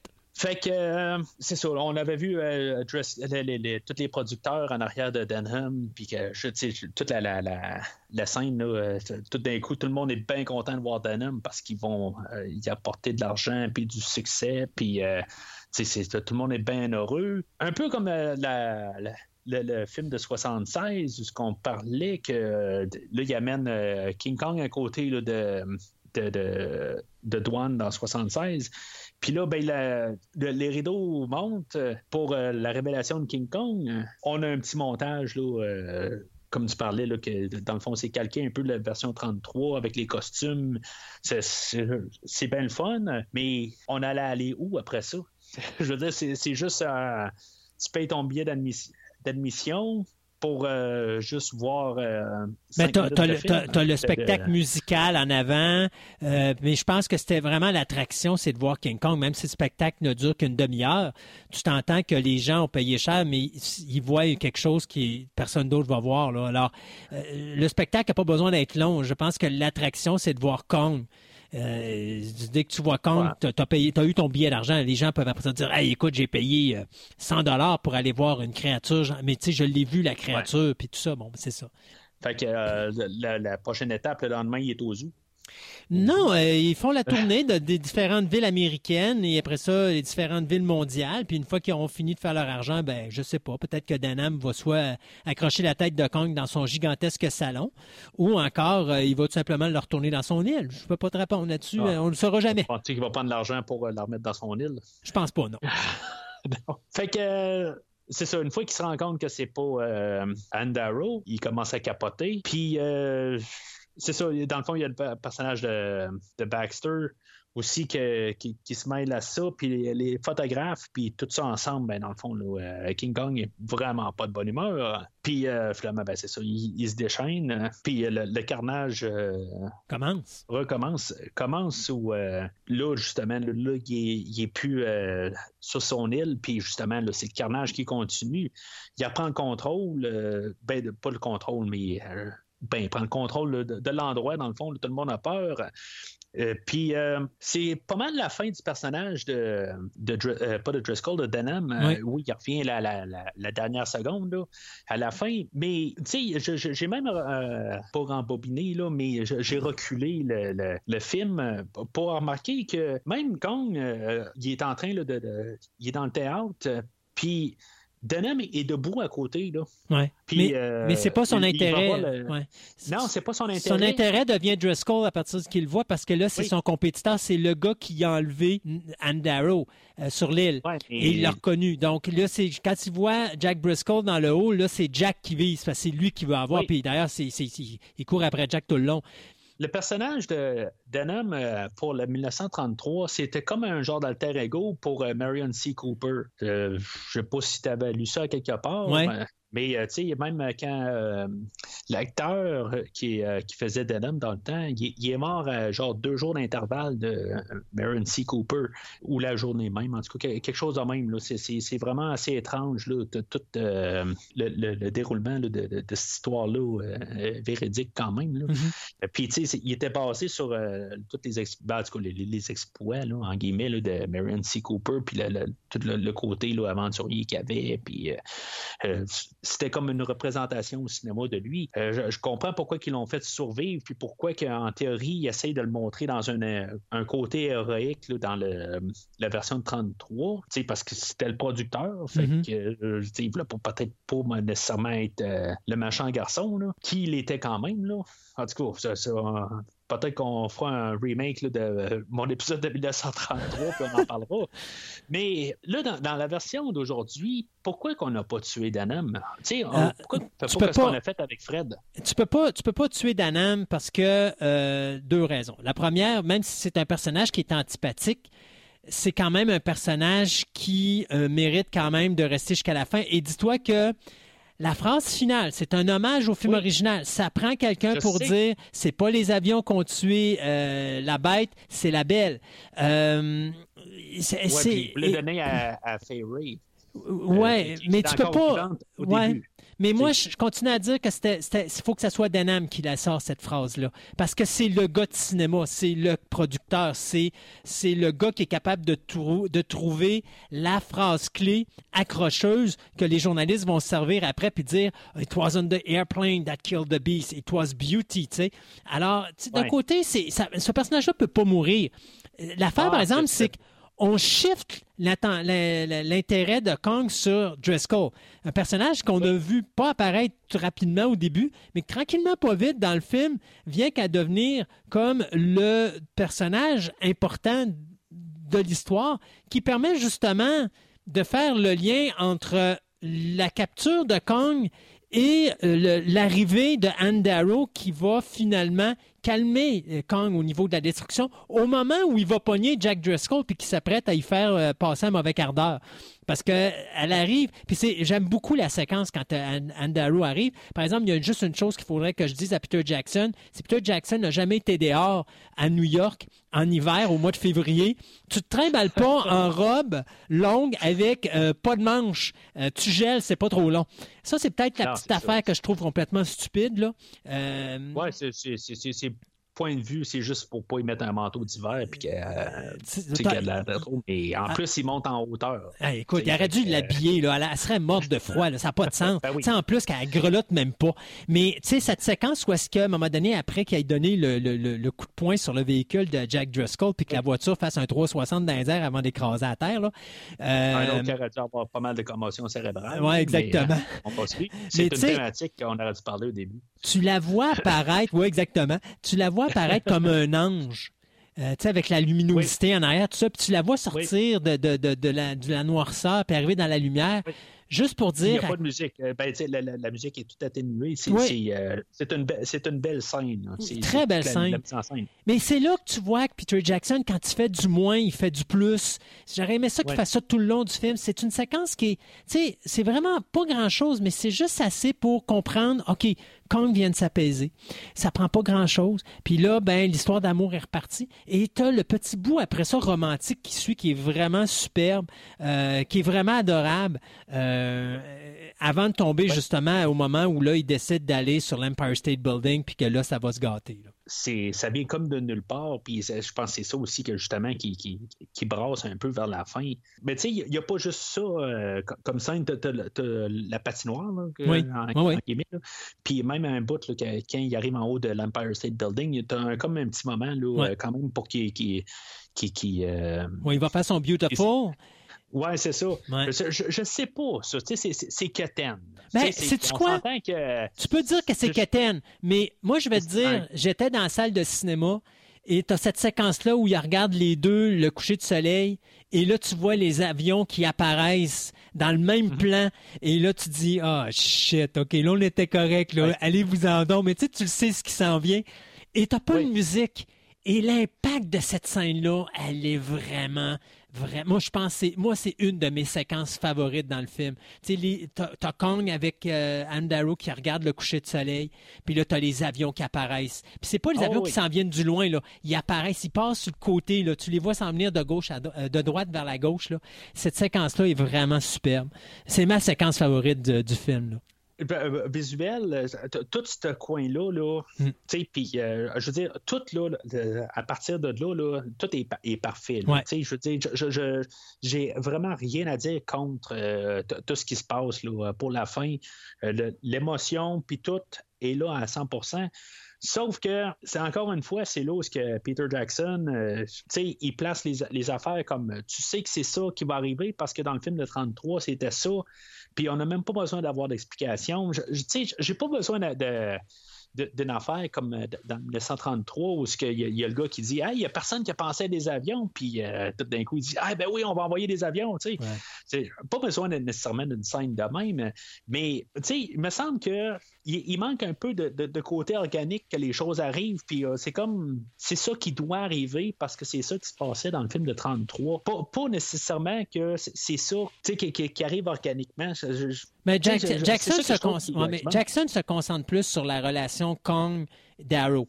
Euh, Oui. le- le- il a oublié complètement le. le- le- le- le- je pourrais dire, l'aspect de la ville, euh, l'intérêt de la ville de dire, il faut qu'on tue ce singe-là, il faut qu'on le débarrasse de là. Fait que même quand tu arrives au-dessus de l'Empire State Building, c'est vraiment juste, c'est vraiment juste Darrow et Kong. T'as pas, t'as pas rien d'autre qui existe entre les deux. Puis je pense que c'est important qu'il fasse ça même pour vraiment dire que y a, présentement, pour ces deux individus-là, ces deux personnages-là, il n'y a plus rien d'autre dans le monde qui existe.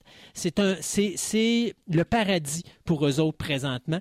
Et quand ça, les avions. arrivent, les avions y arrivent pour briser ce paradis-là. Puis quand tu les, tu les entends arriver, tu les entends pas venir avant le moment que tu les vois. Là. Tu entends le bruit des Ça- avions juste quand ça capable. griche les oreilles quasiment. Ça te- ça, ça, ça- ça casse, vraiment. Tu viens de péter ta, bulle, tu viens de péter ton paradis, puis là, tu te retrouves en enfer.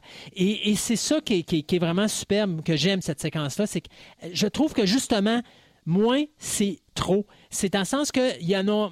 Ben, c'est pas vrai. C'est moins, c'est juste correct. là, dans le sens qu'il n'y avait pas mon- besoin de nous montrer tout ça, de nous montrer, ah, là, il faut faire venir les avions militaires, il faut faire ça.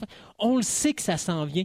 Tout ce qu'on a besoin Ouais, de voir. c'est ça, on le sait parce qu'on a vu le film de 33, mais la, la, la femme de- du reporter, là, elle dit Voyons, ils viennent de où, ceux autres là? Tu comprends un peu ce que je veux dire? Ouais, ouais, ouais. Parce que nous autres, on les a vus. Je- J'essaie juste de, la garder un peu, là, sans trop penser ailleurs. Puis je me dis que c'était-tu nécessaire ou on devait-tu avoir peut-être plus une manière organique d'amener ça? Euh, mais, mais je comprends aussi le point que. euh, il faut y arriver à quelque part aussi. Là, on est rendu à trois heures de film. Là, où, euh, puis, tu sais, il, faut avancer, mais c'est juste un, un, un- un petit, euh, un petit accroche que j'ai, mais ben, c'est pas, euh, c'est pas la fin du monde parce que, je veux dire, je, pense plus à ça du tout là, avec ce qui se passe après, là, puis euh, le, le carnage qu'il y a. Là. Non, effectivement. Oui, oui, oui. Non, non, fait- effectivement. Fait que King Kong, il a quand même au moins sa, sa- sa place pour se battre. Puis je pense qu'il va ramasser un- un- plus d'avions qu'il fait là, dans, dans le film de 33. Je pense qu'il y a six avions, puis il réussit à en descendre trois là-dedans. Moi, quelque chose de genre. Euh, Ouais, il y en a deux qui descendent euh, en même temps parce qu'il y en a un qui il pitch un de ses avions sur un autre avion. Là.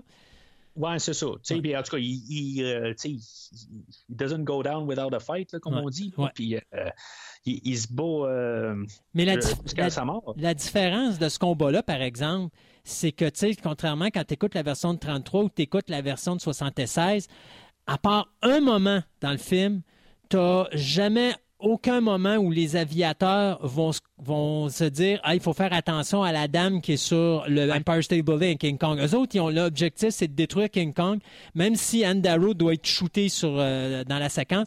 Et il y a juste le moment où, au moment où Kong est vraiment sur le bord de mourir, que euh, Darrow se met en avant-plan puis qu'elle fait signe arrêtez, arrêtez, arrêtez, puis que là, tu vois les aviateurs qui se disent OK, on, là, on tire pas. Là. C'est, c'est- c'est le moment où ils ont vraiment le sentiment de dire qu'il se passe de quoi de spécial, puis on on n'ira pas détruire. Ce, ce- ce- tu sais, on tirera pas pour rien là. Ça vaut plus la peine de tirer. Là.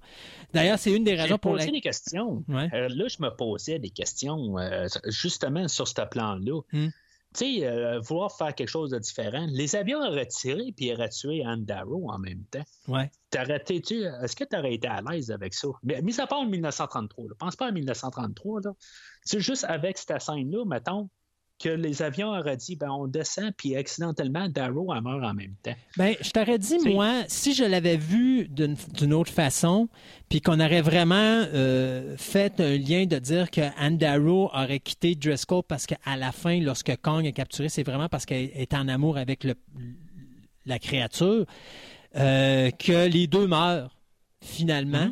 Oui, moi, ça m'aurait pas dérangé si ça avait vraiment été fait que Anne Darrow choisit Kong sur Driscoll. Je sais pas si tu comprends ce que je veux dire. mais, ouais, mais euh, euh, ça- fait une demi-heure qu'on ne les voit plus ensemble de toute façon. là. Non, Euh, mais quand même. York, euh, Quand même, est-ce que. Moi, je me rappelle pas que Anne savait que Driscoll était dans la voiture, qu'elle a fait un 360 dans les airs. Là. Je suis pas sûr Ouais, qu'elle ben, sait on- que, que Driscoll est là. Fait que je pense qu'elle Ben, voit pas. ça, Dr- mais ils, ils se parlaient même plus de toute façon parce qu'il aurait dit à quelque part, ben, je m'en vais pas faire la production à là. Oui, sauf c'est qu'encore qui- là, tu le sais pas. Moi, tantôt, comme je disais, si c'est si c'est Denham qui manipule les deux, puis que les deux, sans se voir, puis Ouais. sans se parler, décident que là. euh, parce qu'ils participent à Ouais. tel spectacle. Tu sais, ils sont peut-être pas parlé. Ça, on le sait pas. L'histoire le dira pas. Mais si, mettons, physiquement, on aurait vu une séquence où est-ce que Anne Darrow dit à Driscoll Je veux rien savoir de toi, puis qu'elle servait, puis c'est Kong qui a choisi. Oui, à ce moment-là, j'aurais dit Ça serait une bonne fin que les deux meurent ensemble parce qu'ils vont mourir ensemble. Euh, si ça aurait été fait là, sans cette séquence-là, j'aurais trouvé que ça aurait été gratuit. Non, ça n'aurait pas marché. OK. Ben, c'est, euh, je, vois ta, je vois ta nuance. C'est, euh, mais ouais, ça, c'est, puis on l'a pas, la scène de. Puis c'est, c'est clair que c'est pas arrivé vraiment qu'elle choisit euh, cette scène-là, parce que justement, elle, elle finit pas. euh, Elle la finit, production non, de elle, elle finit à Driscoll. Elle finit avec Driscoll pareil, là, quand tu les regardes, les Oh, deux non, non, après. mais le- ouais. le, le, le bout, tout ce qu'elle, qu'elle pourrait dire à, à Driscoll, euh, moi, je m'en vais avec la production à. Ouais. Il n'y a pas de ça, c'est certain que c'est pas arrivé. Là. Non, puis c'est pas- c'est même pas-. Puis c'est même pas de dire qu'elle s'en va avec la production de Denham. C'est juste de dire à Driscoll, il se passera rien entre toi et moi parce que je choisis Kong. C'est d'avoir un choix où est-ce qu'elle va dire, si je vais avec Kong, je vais mourir. Si je vais avec toi, ben on va se marier. Puis elle servir d'abord, puis elle va avec Kong, sachant très bien qu'elle va mourir.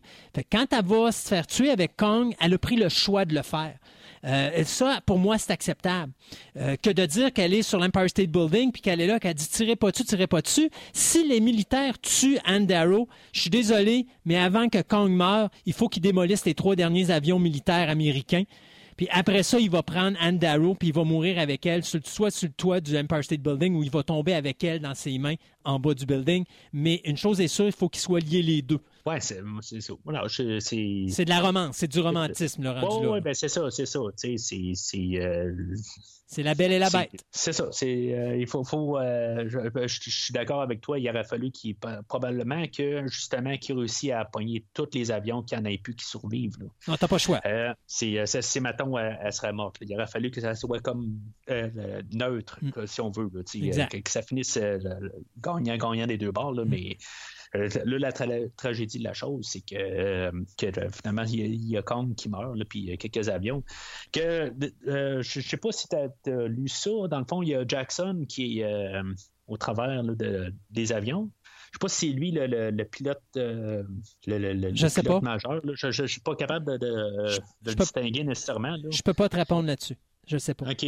Dans, dans, dans- ceux-là qui conduisent les, les avions, c'est ça. Il y a Jackson, puis il y a, il y a le gars qui faisait euh, King Kong de, de, de 76. Rick Baker? Ou Ouais. la- euh, c'est ben Rick Baker avait fait le costume Euh, ou tu parles de l'acteur? Je me semble que c'est l'acteur. OK, C'est qui sont dans, le, le- dans les avions. OK, Il y a quelques autres qui tuent King Kong. OK. Non, je n'étais pas au courant de ça. Ouais. Mais En moi, tout je, cas, je- je- qui, qui font exactement. Ouais. là. en tout cas, c'est, juste Moi, un je- genre de, de, de- de Easter egg. là. moi, je te dirais, il y a, il y a de deux, il y a deux affaires pour la fin de King Kong qu'il faut que je dise. Un, la scène de la mort de King Kong est probablement une des plus belles séquences qui a été faite dans les trois films.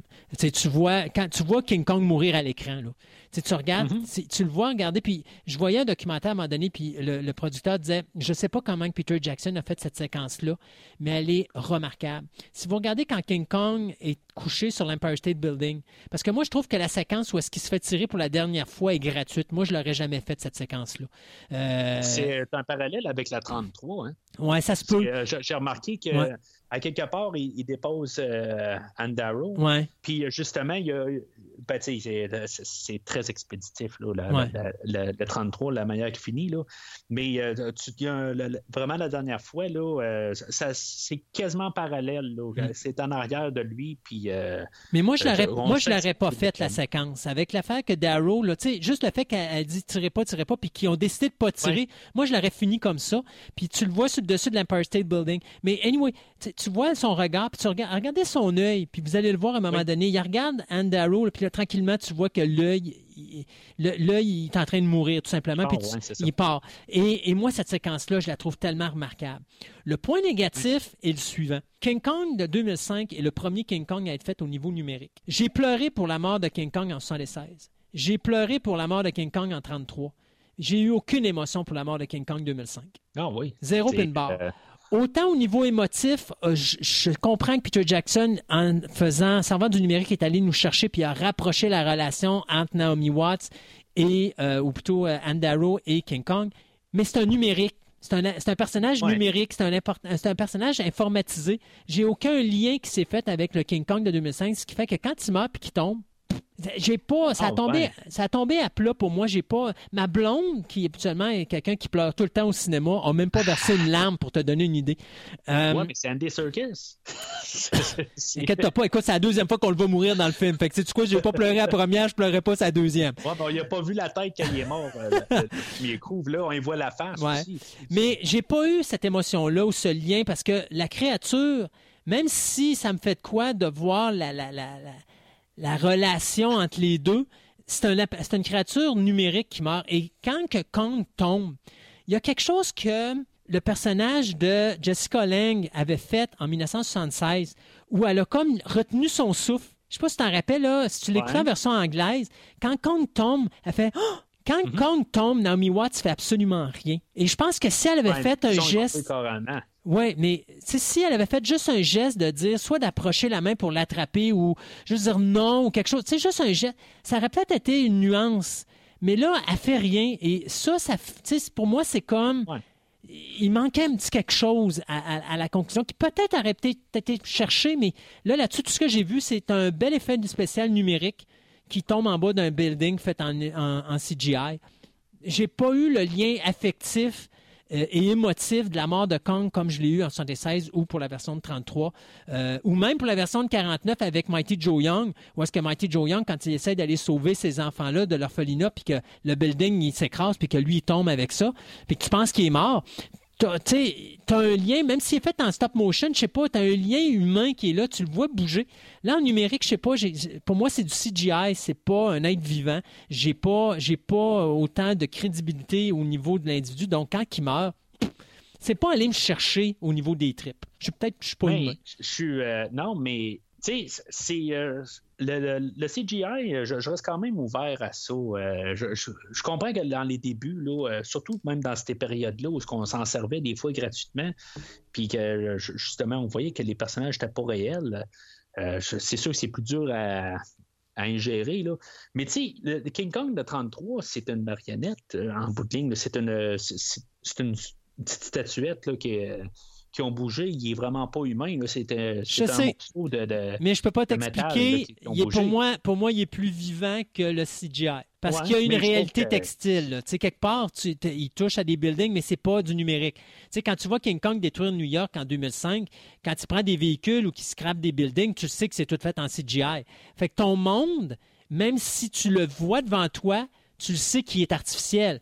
Quand tu vois le stop motion puis que tu vois les buildings qui sont mis dans les bâtiments ou que tu vois King Kong en 76 qui le fait avec du maquettisme, tu as quand même une certaine réalité textile ou euh, corporelle, euh, ce que Oui. tu n'as pas avec le numérique. Mais sauf qu'il est, il est tellement bien réussi, ce King. Kong-là. Tu as, tout à fait raison. C'est pas. euh, je veux dire, justement, je trouvais que vraiment, ils ont réussi à, à traverser ça, puis c'est un des, des, des, des rares cas. Tu sais, on en regarde de quelques années avant, il y avait, mettons, euh, de- de- dans les Star Wars, on a plein de personnages numériques, mais je n'ai aucun attachement euh, autant que je peux en avoir à ce King Kong-là, que je sens qu'il est vivant quelque part. On voit toutes ses émotions au travers du film. Tu sais, quand il n'est pas content, quand il boude, quand, quand il est heureux. Euh, tout est capable là, de, de, de, Mais- de- de passer avec ce King Kong-là, puis pourtant, il est numérique. Mais, mais je, Je- vais, je suis obligé de te contredire là-dessus. En 1999, tu vas me dire que tu étais un des rares qui n'était pas en trois petits points après Jar Jar Binks parce qu'il te tapait ses nerfs? Jar Jar Binks a été probablement le premier personnage numérique que personne n'est resté indifférent à.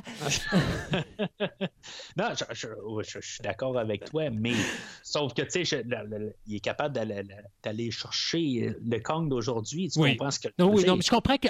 c'est ça que je te de- dis. Au niveau émotif, tout est là. Mais j'ai pas été capable. Quand Kong meurt, j'ai pas eu cet attachement émotif-là. C'est-à-dire que ça m'a pas touché autant que le 76 ou le 33. Je peux pas t'expliquer pourquoi. C'est juste. Ça a juste pas cliqué en dedans. Puis. euh, Mais tu sais, la, beauté du film est là, puis je vais continuer à dire que King Kong, visuellement, King Kong 2005 est la plus belle œuvre qui a jamais été faite euh, dans l'univers de King Kong. Et je vais jamais enlever rien là-dessus à Peter Jackson. Il a fait une œuvre d'art incroyable.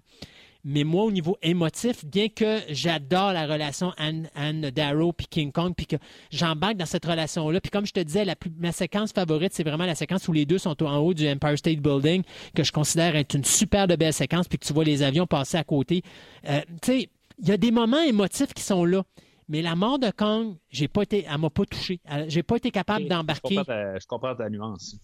La, la situation est bien faite, tout ça, les- les- mais c'est- le personnage en soi. Il y a quelque chose qui n'a pas cliqué. et- Puis je pense que ça aurait été juste un geste, comme justement le geste comme Jessica Lange a fait, où est-ce que c'est très naturel.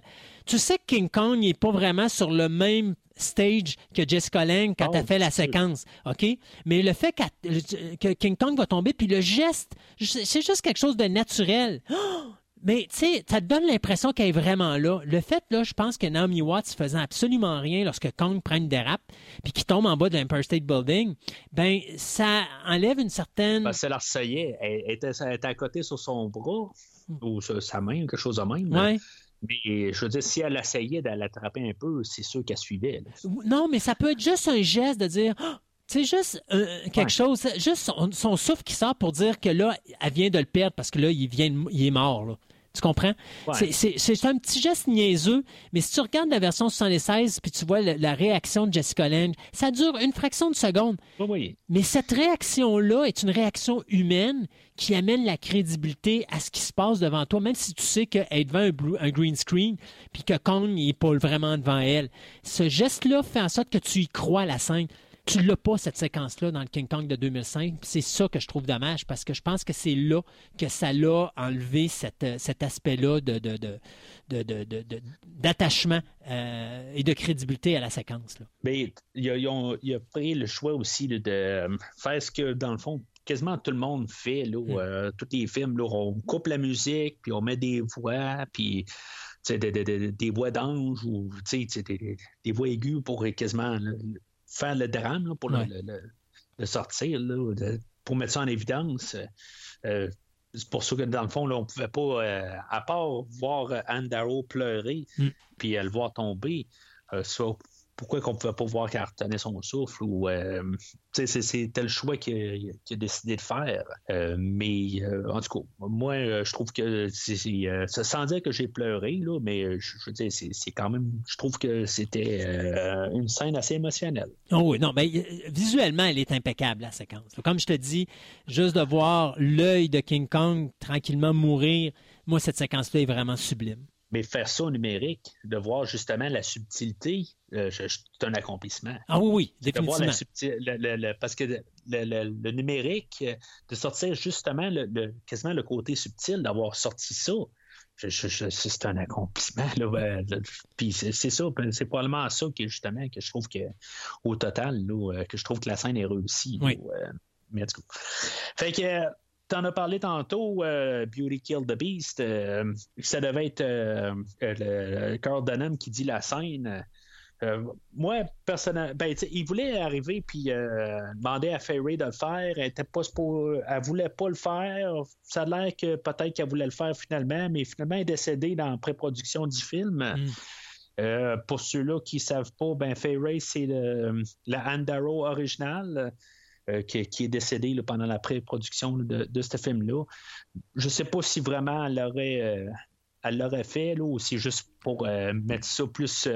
Oh, je suis sûr que Peter Jackson, là, Peter Jackson, il aurait, il aurait trouvé quelque chose quelque part sur le plateau à y faire faire. C'est sûr et certain. Ouais, il aurait fallu que. Ben, c'est ça, au début, ça a l'air qu'elle ne voulait pas nécessairement, mais en tout cas, les, les- les négociations auraient été de quel sens, on ne le saura jamais. Là, puis des fois, de juste comme dire que peut-être qu'elle a commencé à y penser, puis on comme grossi l'idée à, à- elle allait le faire. Ça, c'est. Des fois, c'est juste du marketing. là. Mhm. Euh, mais euh, toi, tu dis que c'est correct que ce soit Carl Dunham euh, qui. euh, Ben, il Qui- était comme ça dans l'origine, puis euh, oui, je pense que c'est lui. Ça pouvait pas être personne d'autre. C'est lui le gars de cinéma, c'est lui le gars de théâtre, c'est lui le gars de spectacle. Ça peut pas être personne d'autre. Euh, tu sais, même Driscoll, il est en haut d'un Empire State Building, fait qu'il peut pas la sortir cette phrase-là. Puis de faire dire ça par un personnage, même Colin Hanks. Si on avait fait ça par Preston, si ça aurait été Colin Hanks, ça aurait dû dire que Colin Hanks serait, serait en train de devenir comme Carl Denham, tu comprends? Alors, le fait de voir Denham, c'est lui qui le fait, moi, je pense que c'était juste la perfection. là. Mais moi, moi, pour moi, Dunham aurait dû mourir euh, la, dernière fois qu'on l'a vu. Il, il aurait dû comme euh, euh, payer pour son crime. Parce qu'en bout de ligne, ça montre qu'il n'a a rien payé. Puis il y a plein de morts à cause de lui. Là. Ouais, il va Puis payer après. il. Oui, Ouais, il va payer. après, là, parce que il, tu sais que ça il va retourner sur Skull Island pour trouver euh, le fils de con. Sûrement. quelque chose du genre. Mais euh, dis-toi que euh, l'affaire là-dedans, puis c'est un petit peu le, le- le personnage de, de- de Jack Black, c'est ça. hein, c'est c'est un manipulateur. Fait que même quand la ville Ouais. va y tomber dessus pour lui dire, ben là, maintenant, euh, euh, tu vas devoir nous payer tous les dommages et tu es responsable de ci puis de ça, il va trouver une manière de s'en sortir puis de se sauver puis d'aller chercher une autre affaire où il va devenir un autre vedette quelque part ailleurs pour euh, réussir à survivre.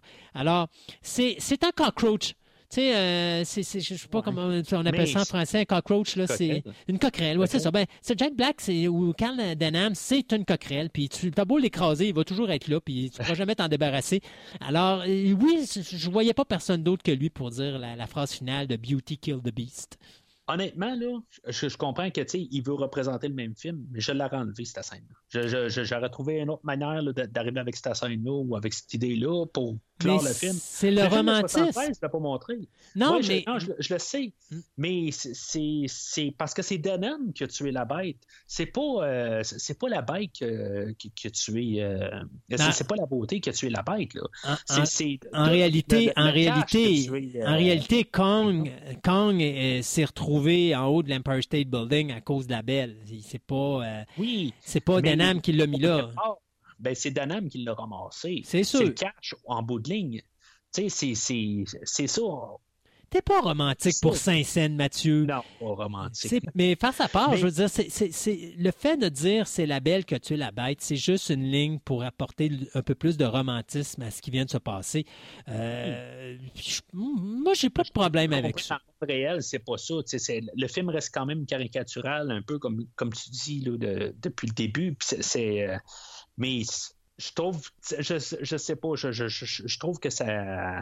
On l'a mis parce qu'elle était là en 33 encore une fois. Mhm. Puis euh, il y, y a une manière qui aurait dû être apportée. Puis euh, je, je sais pas. Tu sais, c'est- c'est est écrit euh, noir sur blanc après, genre, tu sais, and euh, Beauty was killed by the beast. Je, je sais pas. Je, je, je le sais pas. Je- mais je, trouve que ça, il y avait une meilleure manière de finir le film.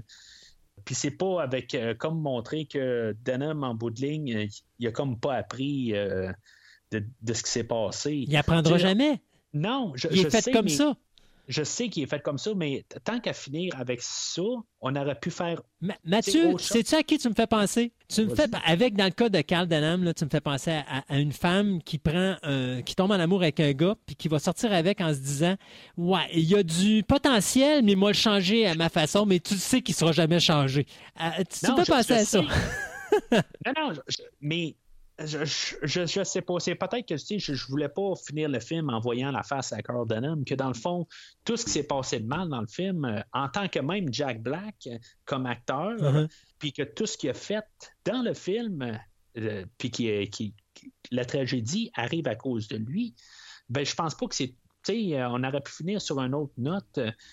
Puis euh, que ce soit pas lui qu'on voit en finale. Je- je- on parlait de 76 aussi, que je trouvais que ça finissait abruptement, puis euh, ça finissait quasiment plus mal. Tout, là, vraiment, finissait en chaos, quasiment. Là, euh, Jessica Lange qui pleure de son côté, qui a, qui a son... euh, qui a sa célébrité, mais en bout de ligne... euh, que tu pas avec euh, Jack, euh, je me rappelle plus comment il s'appelle dans, dans 76. Avec Jeff Bridges. Jeff Bridges, ouais, c'est ça. C'est, c'est comme Jack Black, puis lui, c'est Jeff Bridges dans, dans 76. là. Mm. Euh, C'est ça, c'est sûr que c'est un film qu'il peut pas, il pourra jamais finir heureux. Il y, a, il y a personne qui sort de là en se disant euh, qu'il se sente bien en sortant de, de ce film-là. il- c'est, pas un film pour ça. Mm. euh, c'est une tragédie. là. Exact. Mais euh, sauf que je sais pas, j'aurais mis euh, autre chose là, que, que la face à Jack Black. euh. Est-ce que, est-ce qu'à ce moment-là, je peux te remonter le moral en te disant que c'est pas la dernière séquence du film que tu vois dans le film de King Kong 2005? C'est pas la, la, la- la- Non, c'est pas la dernière séquence que tu vois. La dernière séquence que tu vois, c'est le générique qui roule avec la belle musique de James Newton Howard. Et puis tu vois des noms apparaître. Fait comme ça, ça peut passer ce goût amer que tu as de Jack Black Ouais. qui finit avec cette phrase-là. Puis ça donne le temps de pouvoir récupérer puis finalement savourer la merveilleuse musique de Howard. Ouais, c'est. oui, ben, ben, ça, ça- ça- ça passe bien, mais le, le- juste euh, avant qu'il arrive à Beauty Kill the Beast, Oui. on a deux personnes qui parlent ensemble, puis qui disent. euh, c'est juste euh, la raison qu'il a monté là, ben c'est. Ils disent que dans, dans le fond, là, pourquoi il est monté là quand il n'y avait aucune chance, tu sais, puis il dit Ah ben c'est. euh, c'est un, c'est un chien stupide de toute façon. Là, puis euh, c'est peut-être ça aussi là, qui, qui joue avec le, le Beauty Kill the Beast. Là. Je, je, je sais pas. Je, il, il trouvait une raison, peut-être. On avait même pas. C'était logique où ce qui était placé. Il était placé à côté là, de l'Empire State Building. Puis la, la bâtisse de l'Empire State Building, elle ressemble un peu quand même euh, comme dans. euh, Peut-être faire en parallèle là, avec euh, le, le film de 76. On voyait que le, le, le, le coin là, à, à Kong sur sa. Son, dans- dans sa- son lieu de résidence ressemblait au son Twin Towers. Ouais, c'est ça, dans la version de 76. Mais même dans, cette version-là, il y a un bout où que, on voit en haut ce qu'il est, que c'est c'est pas autant flagrant que les Twin Towers, là, mais on voit que ça ressemble quand même un peu là, à l'Empire State Building, la manière que qu'ils ont quand même placé ça. Là, dans, Mais c'est dans qu'il la- est à une certaine hauteur. Il est dans l'hauteur probablement le plus haute hauteur de l'île, qui lui permet d'avoir un bon champ de vision. Puis dans le- l'Empire State Building, si je ne me trompe pas pour l'époque, c'était le bâtiment le plus haut à New York. Donc c'est Oui. bien sûr qu'il se ramassait là justement pour justement avoir la vue la, la plus parfaite. Là. Ouais. Mais en tout cas, tout, ce qui se passe dans cette petite scène-là, là, de, d'à peu près euh, 20 secondes, là, ça, je, je sais pas. C'est- c'est- ça clique pas avec moi du tout. Pauvre petit!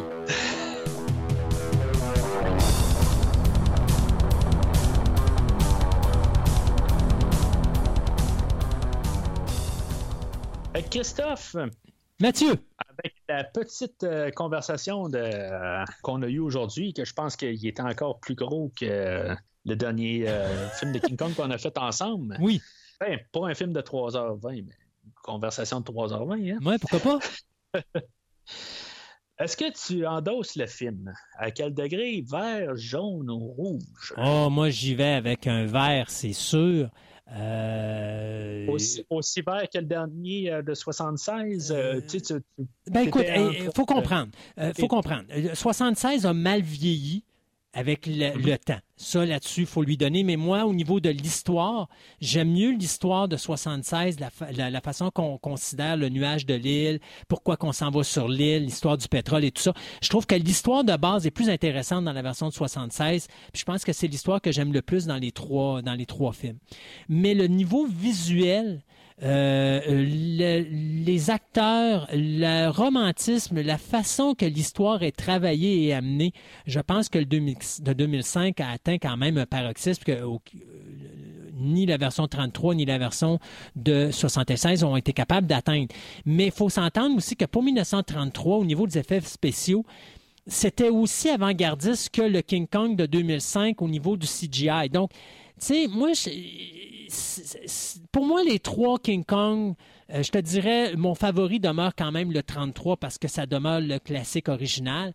Mais le 2005, le travail de Peter Jackson là-dessus, je vais lui donner. À part le fait qu'il n'a pas appris sa leçon puis qu'il en fait trop, puis que malheureusement, c'est ce qui font en sorte que King Kong 2005 est pas le meilleur King Kong de tous les temps. Euh, si c'était calmé les nappes, qu'il en a fait un peu moins, puis qu'il aurait été moins, euh, oh mon Dieu, ça sort de la crédibilité, puis on n'y croit pas nécessairement, j'aurais peut-être été, ça aurait peut-être été mon meilleur film de la trilogie. Euh, cependant, chaque, chaque film a un point positif. Alors, euh, oui, le King Kong de Peter Jackson, je le mets dans le vert. Je le mets pas dans le vert foncé, je le mets pas dans le vert moyen, je le mets dans le vert tirant vers le bas, euh, parce qu'il y a quand même des défauts dedans, mais n'empêche que c'est une œuvre magistrale, c'est quelque chose, tu sais, c'est- c'est une œuvre qui est qui a atteint des summums au niveau de la technologie. D'ailleurs, il a gagné des effets spéciaux pour, euh, je pense que voyons, il a gagné l'Oscar des meilleurs effets spéciaux cette année-là euh, au niveau de, de- de- de- des, euh, des Oscars de 2006. Mais ça demeure une œuvre importante. Fait que, J'irais pas dire que c'est un film bon. parfait, parce que c'est pas un film parfait, mais pour l'œuvre qui a été accomplie, c'est remarquable. Donc oui, j'irais avec un vert, mais un vert euh, pas vert foncé, pas vert moyen, mais plus vert pâle. Euh, standard. là. Ouais. C'est- ouais, ok. Moi, euh, je me fais des colonnes. Que j'arrive euh, à ma conclusion, je veux dire, j'ai des négatifs, j'ai des positifs, puis j'ai une autre section où ce que je me marque, tu sais, des, des choses qui sont neutres. Mm. Euh, je dirais que je tombe à peu près égal dans toutes les catégories. Tu sais, on a le look de production, euh, comme on a dit, je veux dire, il est remarquable en fait de visuel. Le Kong en soi, là, euh, je trouve qu'il a quelque chose. euh, il disait Peter Jackson dans- que quand ils ont travaillé le film, ils peuvent euh, des fois se, sauver là, avec quelques effets spéciaux qui ne marchent pas. Mais l'important, c'est que King Kong soit réussi parce que c'est un personnage. Puis vraiment, ils ont vraiment réussi là, leur, Kong dans le film. Il devient vraiment un personnage euh, lui-même avec ses émotions. Euh, ça, je veux dire, je peux pas enlever ça au film. Euh, le- les hommages que Jackson fait avec le 33, puis même des, petites, des clins d'œil au 76, puis qu'est-ce qu'ils ont pris. Il a tout réussi là, à, prendre le meilleur de, l'univers de Kong, puis en faire une, euh, bonne version. Je, je- dis que des fois, il prend un peu trop son temps. Je trouve que d'avoir pris le temps de le faire, puis pas juste savoir euh, bang, bang, bang, euh, tout rocher partout. Tu sais, je, veux dire, c'est quelque chose que je trouve que c'est parfait. Tu sais, on, a pris notre temps pour faire le film. Puis ça, je, je veux dire, je peux pas enlever ça au film. Sauf que de l'autre côté, les, personnages, les acteurs qu'il a choisis, j'ai de la misère à croire à ça que euh, Jack Black, Adrian Brody, puis Naomi Watts, c'était le premier choix comme acteur qu'il avait. Euh, je- en tout cas, je mets ça dans, dans, dans l'air. Euh, je- selon ce que j'ai lu, c'était son, son premier choix. Euh, je, je aurais quasiment recasté les trois. Le, ton inégal euh, qui, était fait un peu avec la musique, euh, je- je- comme je dis aussi avec Jack Black, euh, je trouve que le, ton euh, rigolo, caricatural, des fois, que je trouve que on y va trop un peu, ça me débarque euh, quelques fois pendant le film. Euh, ensuite de ça, euh, il y a beaucoup d'idées inachevées, euh, comme la boussole. La relation de euh, Anne et Kong, que je disais, qui part sur Skull, Island, j'aurais aimé ça qu'il y ait juste un petit peu plus, une autre petite scène gratuite. Pas besoin d'avoir un autre euh, 15 minutes. De revoir les deux personnages, mais tu sais, juste peut-être une petite idée là, pour voir que même l'autre scène précédente était solidifiée. J'aurais ça, peut-être avoir ça. Euh, Il y a trop de personnages. Jimmy, euh, Hayes, euh, le, cook, euh, Il y a trop de personnages chez l'eau pour ce qui arrive après ça quand ils sont sur Skull Island. On ne sait plus quoi faire avec. On est tire dans le ravin, mais on est tue pour rien. Puis ils se font manger par des n'importe quel dinosaure. Puis euh, le fait aussi qu'on se fie euh, à ce qu'on se connaisse le, film original, c'est quelque chose que je trouve que c'est ça, ça va contre le film.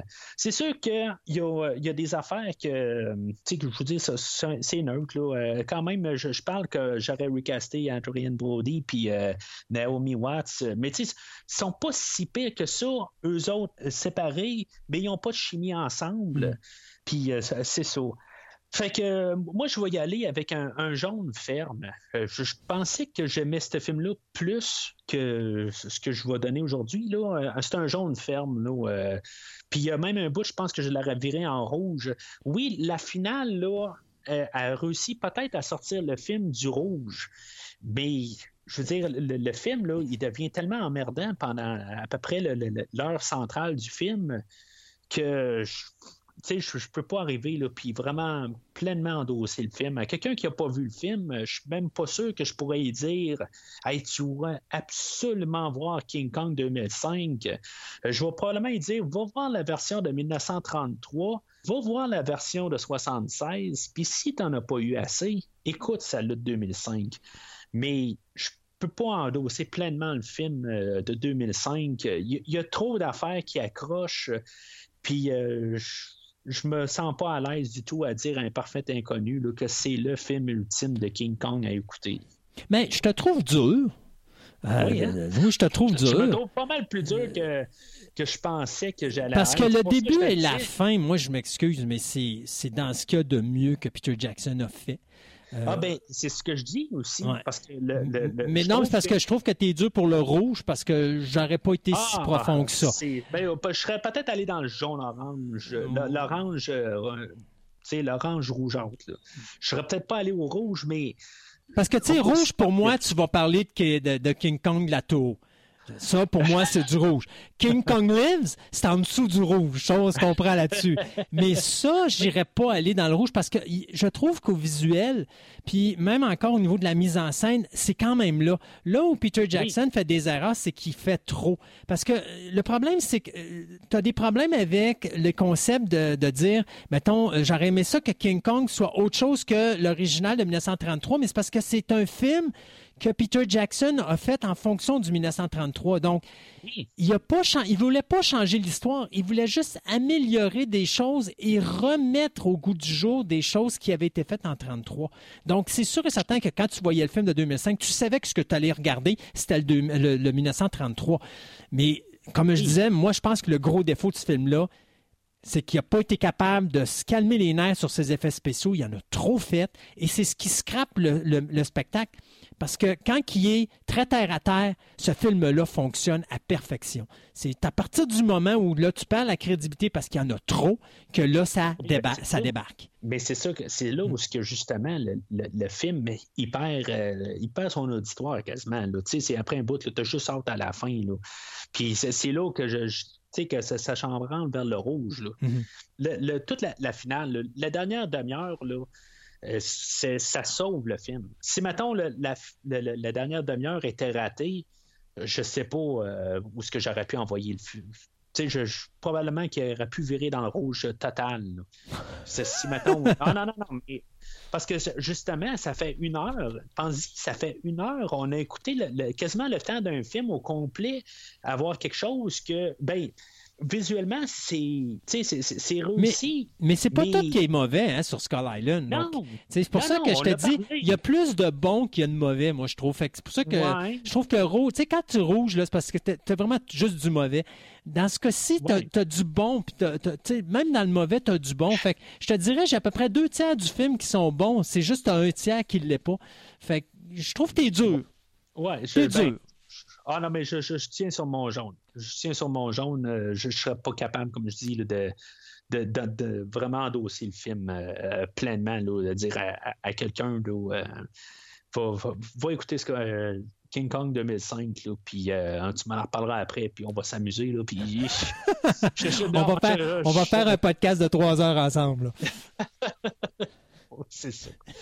fait que le jeu, le film a été fait en, en con- conjointement avec un jeu vidéo euh, qui est sorti dans le même temps.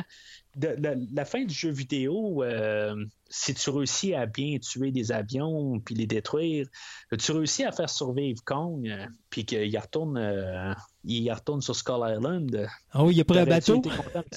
Il a pris un Ben, bateau. il, la, il la rembarque dans le bateau, puis euh, il la ramène là, à- dans, dans son euh, Ridicule. sur Skull Island. Ridicule. Mais mettons qu'il avait- décidé de faire ça dans le film, euh, à quelque part, là, que je- au lieu de, de- On a parlé de la fin alternative où ils ont tué Anne Darrow, que là, euh, là, tout le monde survit, puis que finalement, ben, les avions.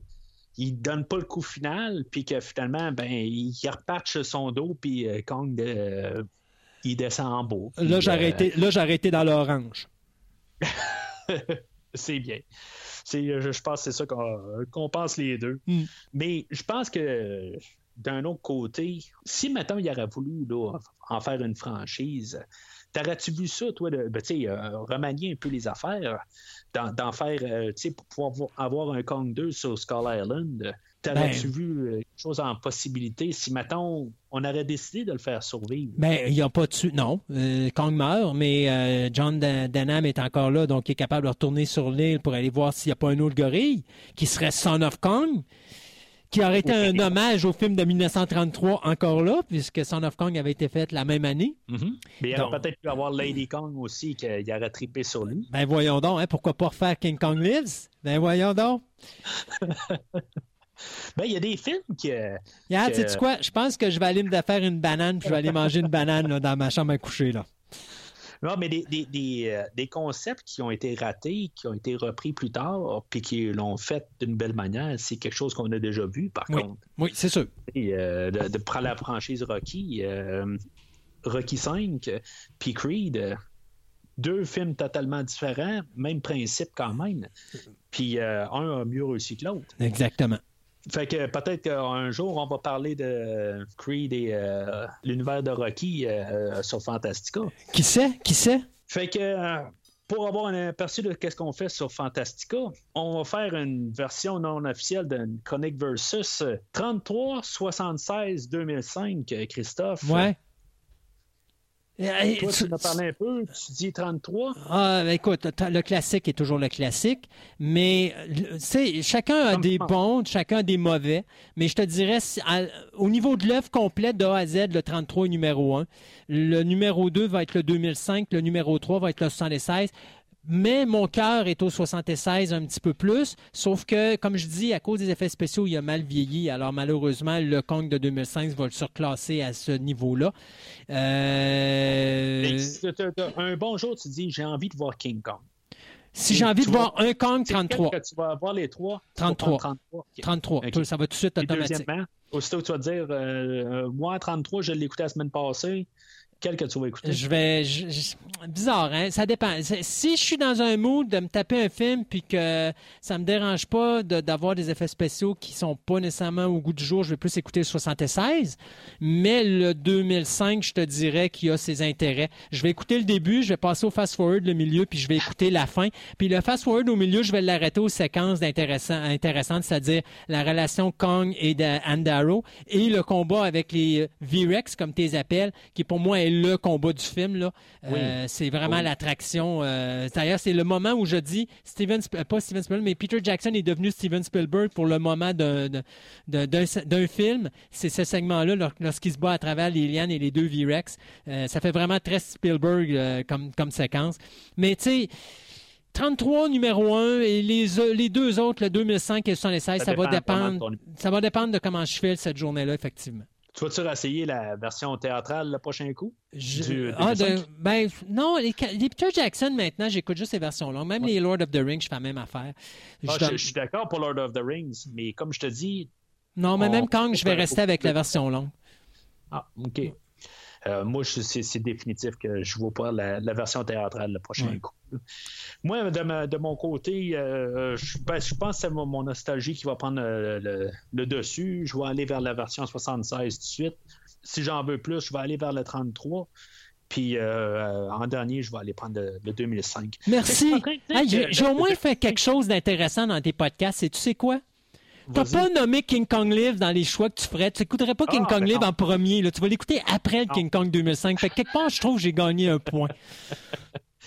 Mais euh, non, ben, on parle juste de, de les, euh, de les, les versions, euh, l'histoire de base de Kong. King Kong Lives, euh, probablement qu'un jour je vais la réécouter. Je vais, je vais écouter, je vais écouter les films d'Atoho avant de me retaper King Kong Lives. Ouais, ben comme les films de Toho aussi, je, vais les réécouter. Je vais probablement les écouter avant d'écouter euh, King Kong Lives. Mais je, je sais pas. Honnêtement, c'est, plus quand je veux rester dans le même univers que je vais, euh, je vais écouter, mettons, King Kong Lives à la suite du 76 ou euh, les- deux de la Toho. Je vais les écouter peut-être à la suite du 33 quand je veux rester un petit peu dans le- dans le, genre vieux film un peu, mais euh, ou dans un autre univers, ou en tout cas que je me sens un petit peu bizarre. Mais principalement, je vais tout le temps aller vers la version de 76, puis euh, je vais être bien euh, satisfait. Là. J'ai pas besoin de, d'autres King Kong à part celle-là de 76.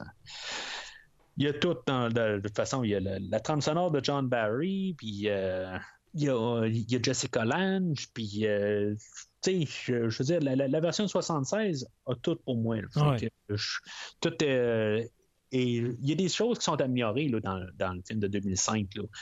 Mais euh, principalement, je trouve qu'on a un bon paquet là, dans le- la version de 76. Je, je reconnais que le film de 76, c'est un probablement le moins bon en fait de film. C'est ça, ça, je suis capable de le reconnaître. Puis, puis c'est pour ça que j'ai bien dit que c'est la nostalgie qui va aller me chercher sur le film de 76. Puis que pour moi, le King Kong va tout le temps rester le, le film, de, so- le, le film de 76. Mais euh, puis que c'est pour ça que je vais que je vais voir écouter King Kong, je vais aller tout de suite vers le 76, là, puis je penserai même pas deux fois. Puis euh, c'est ça aussi, le film de 2005, euh, il n'y a pas juste du mauvais, c'est juste que je me sens. euh, Tu sais, je n'ai pas donné un rouge au final, j'ai donné un jaune, puis tu sais, je vais la revisiter. là. Euh, ben, la, version théâtrale, comme j'ai dit. Tu sais, ça reste quand même trois films là, euh, que, je vais revisiter encore plusieurs fois là, dans ma vie. à moins de mourir du coronavirus, bien sûr.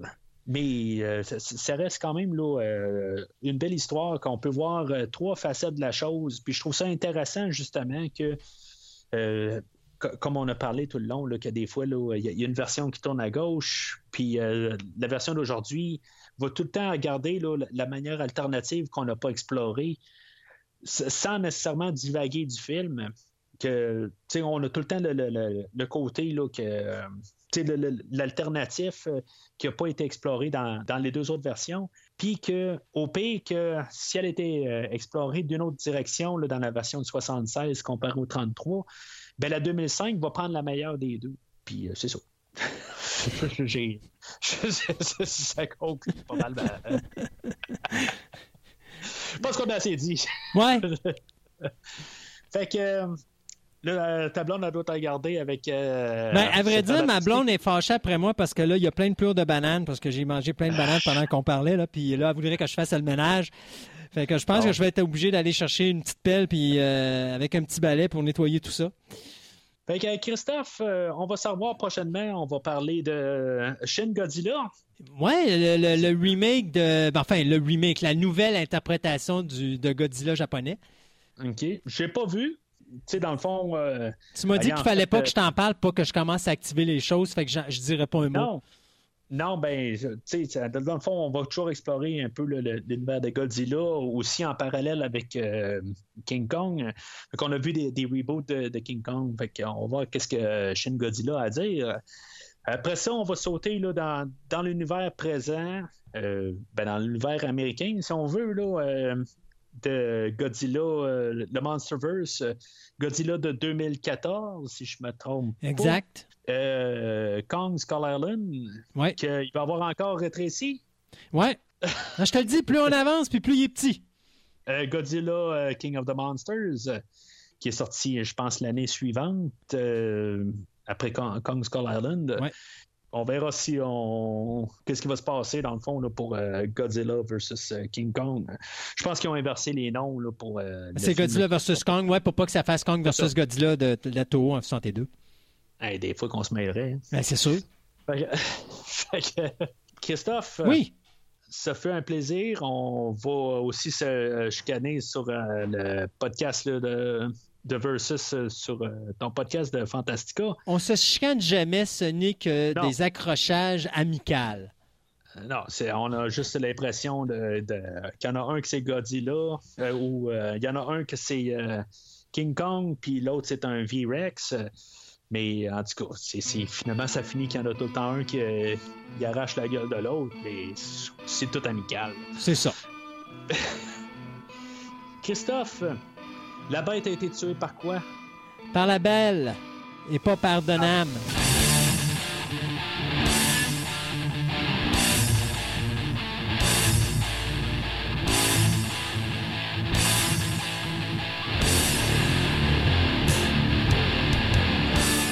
Merci d'avoir écouté cet épisode de Premier Visionnement. J'espère que vous vous êtes bien amusés. Revenez-nous prochainement pour un nouveau podcast sur un nouveau film. Les opinions qui se sont dites sont les miennes et ont pour but de mieux comprendre le film et ou trouver un sujet de discussion et non de servir comme version officielle ou définitive du film discuté ici. N'oubliez pas de suivre la page Facebook de Premier Visionnement pour être informé de nouveaux podcasts. Vous pouvez écouter Premier Visionnement sur plusieurs plateformes, dont Spotify, YouTube et Stitcher. Merci et au prochain épisode.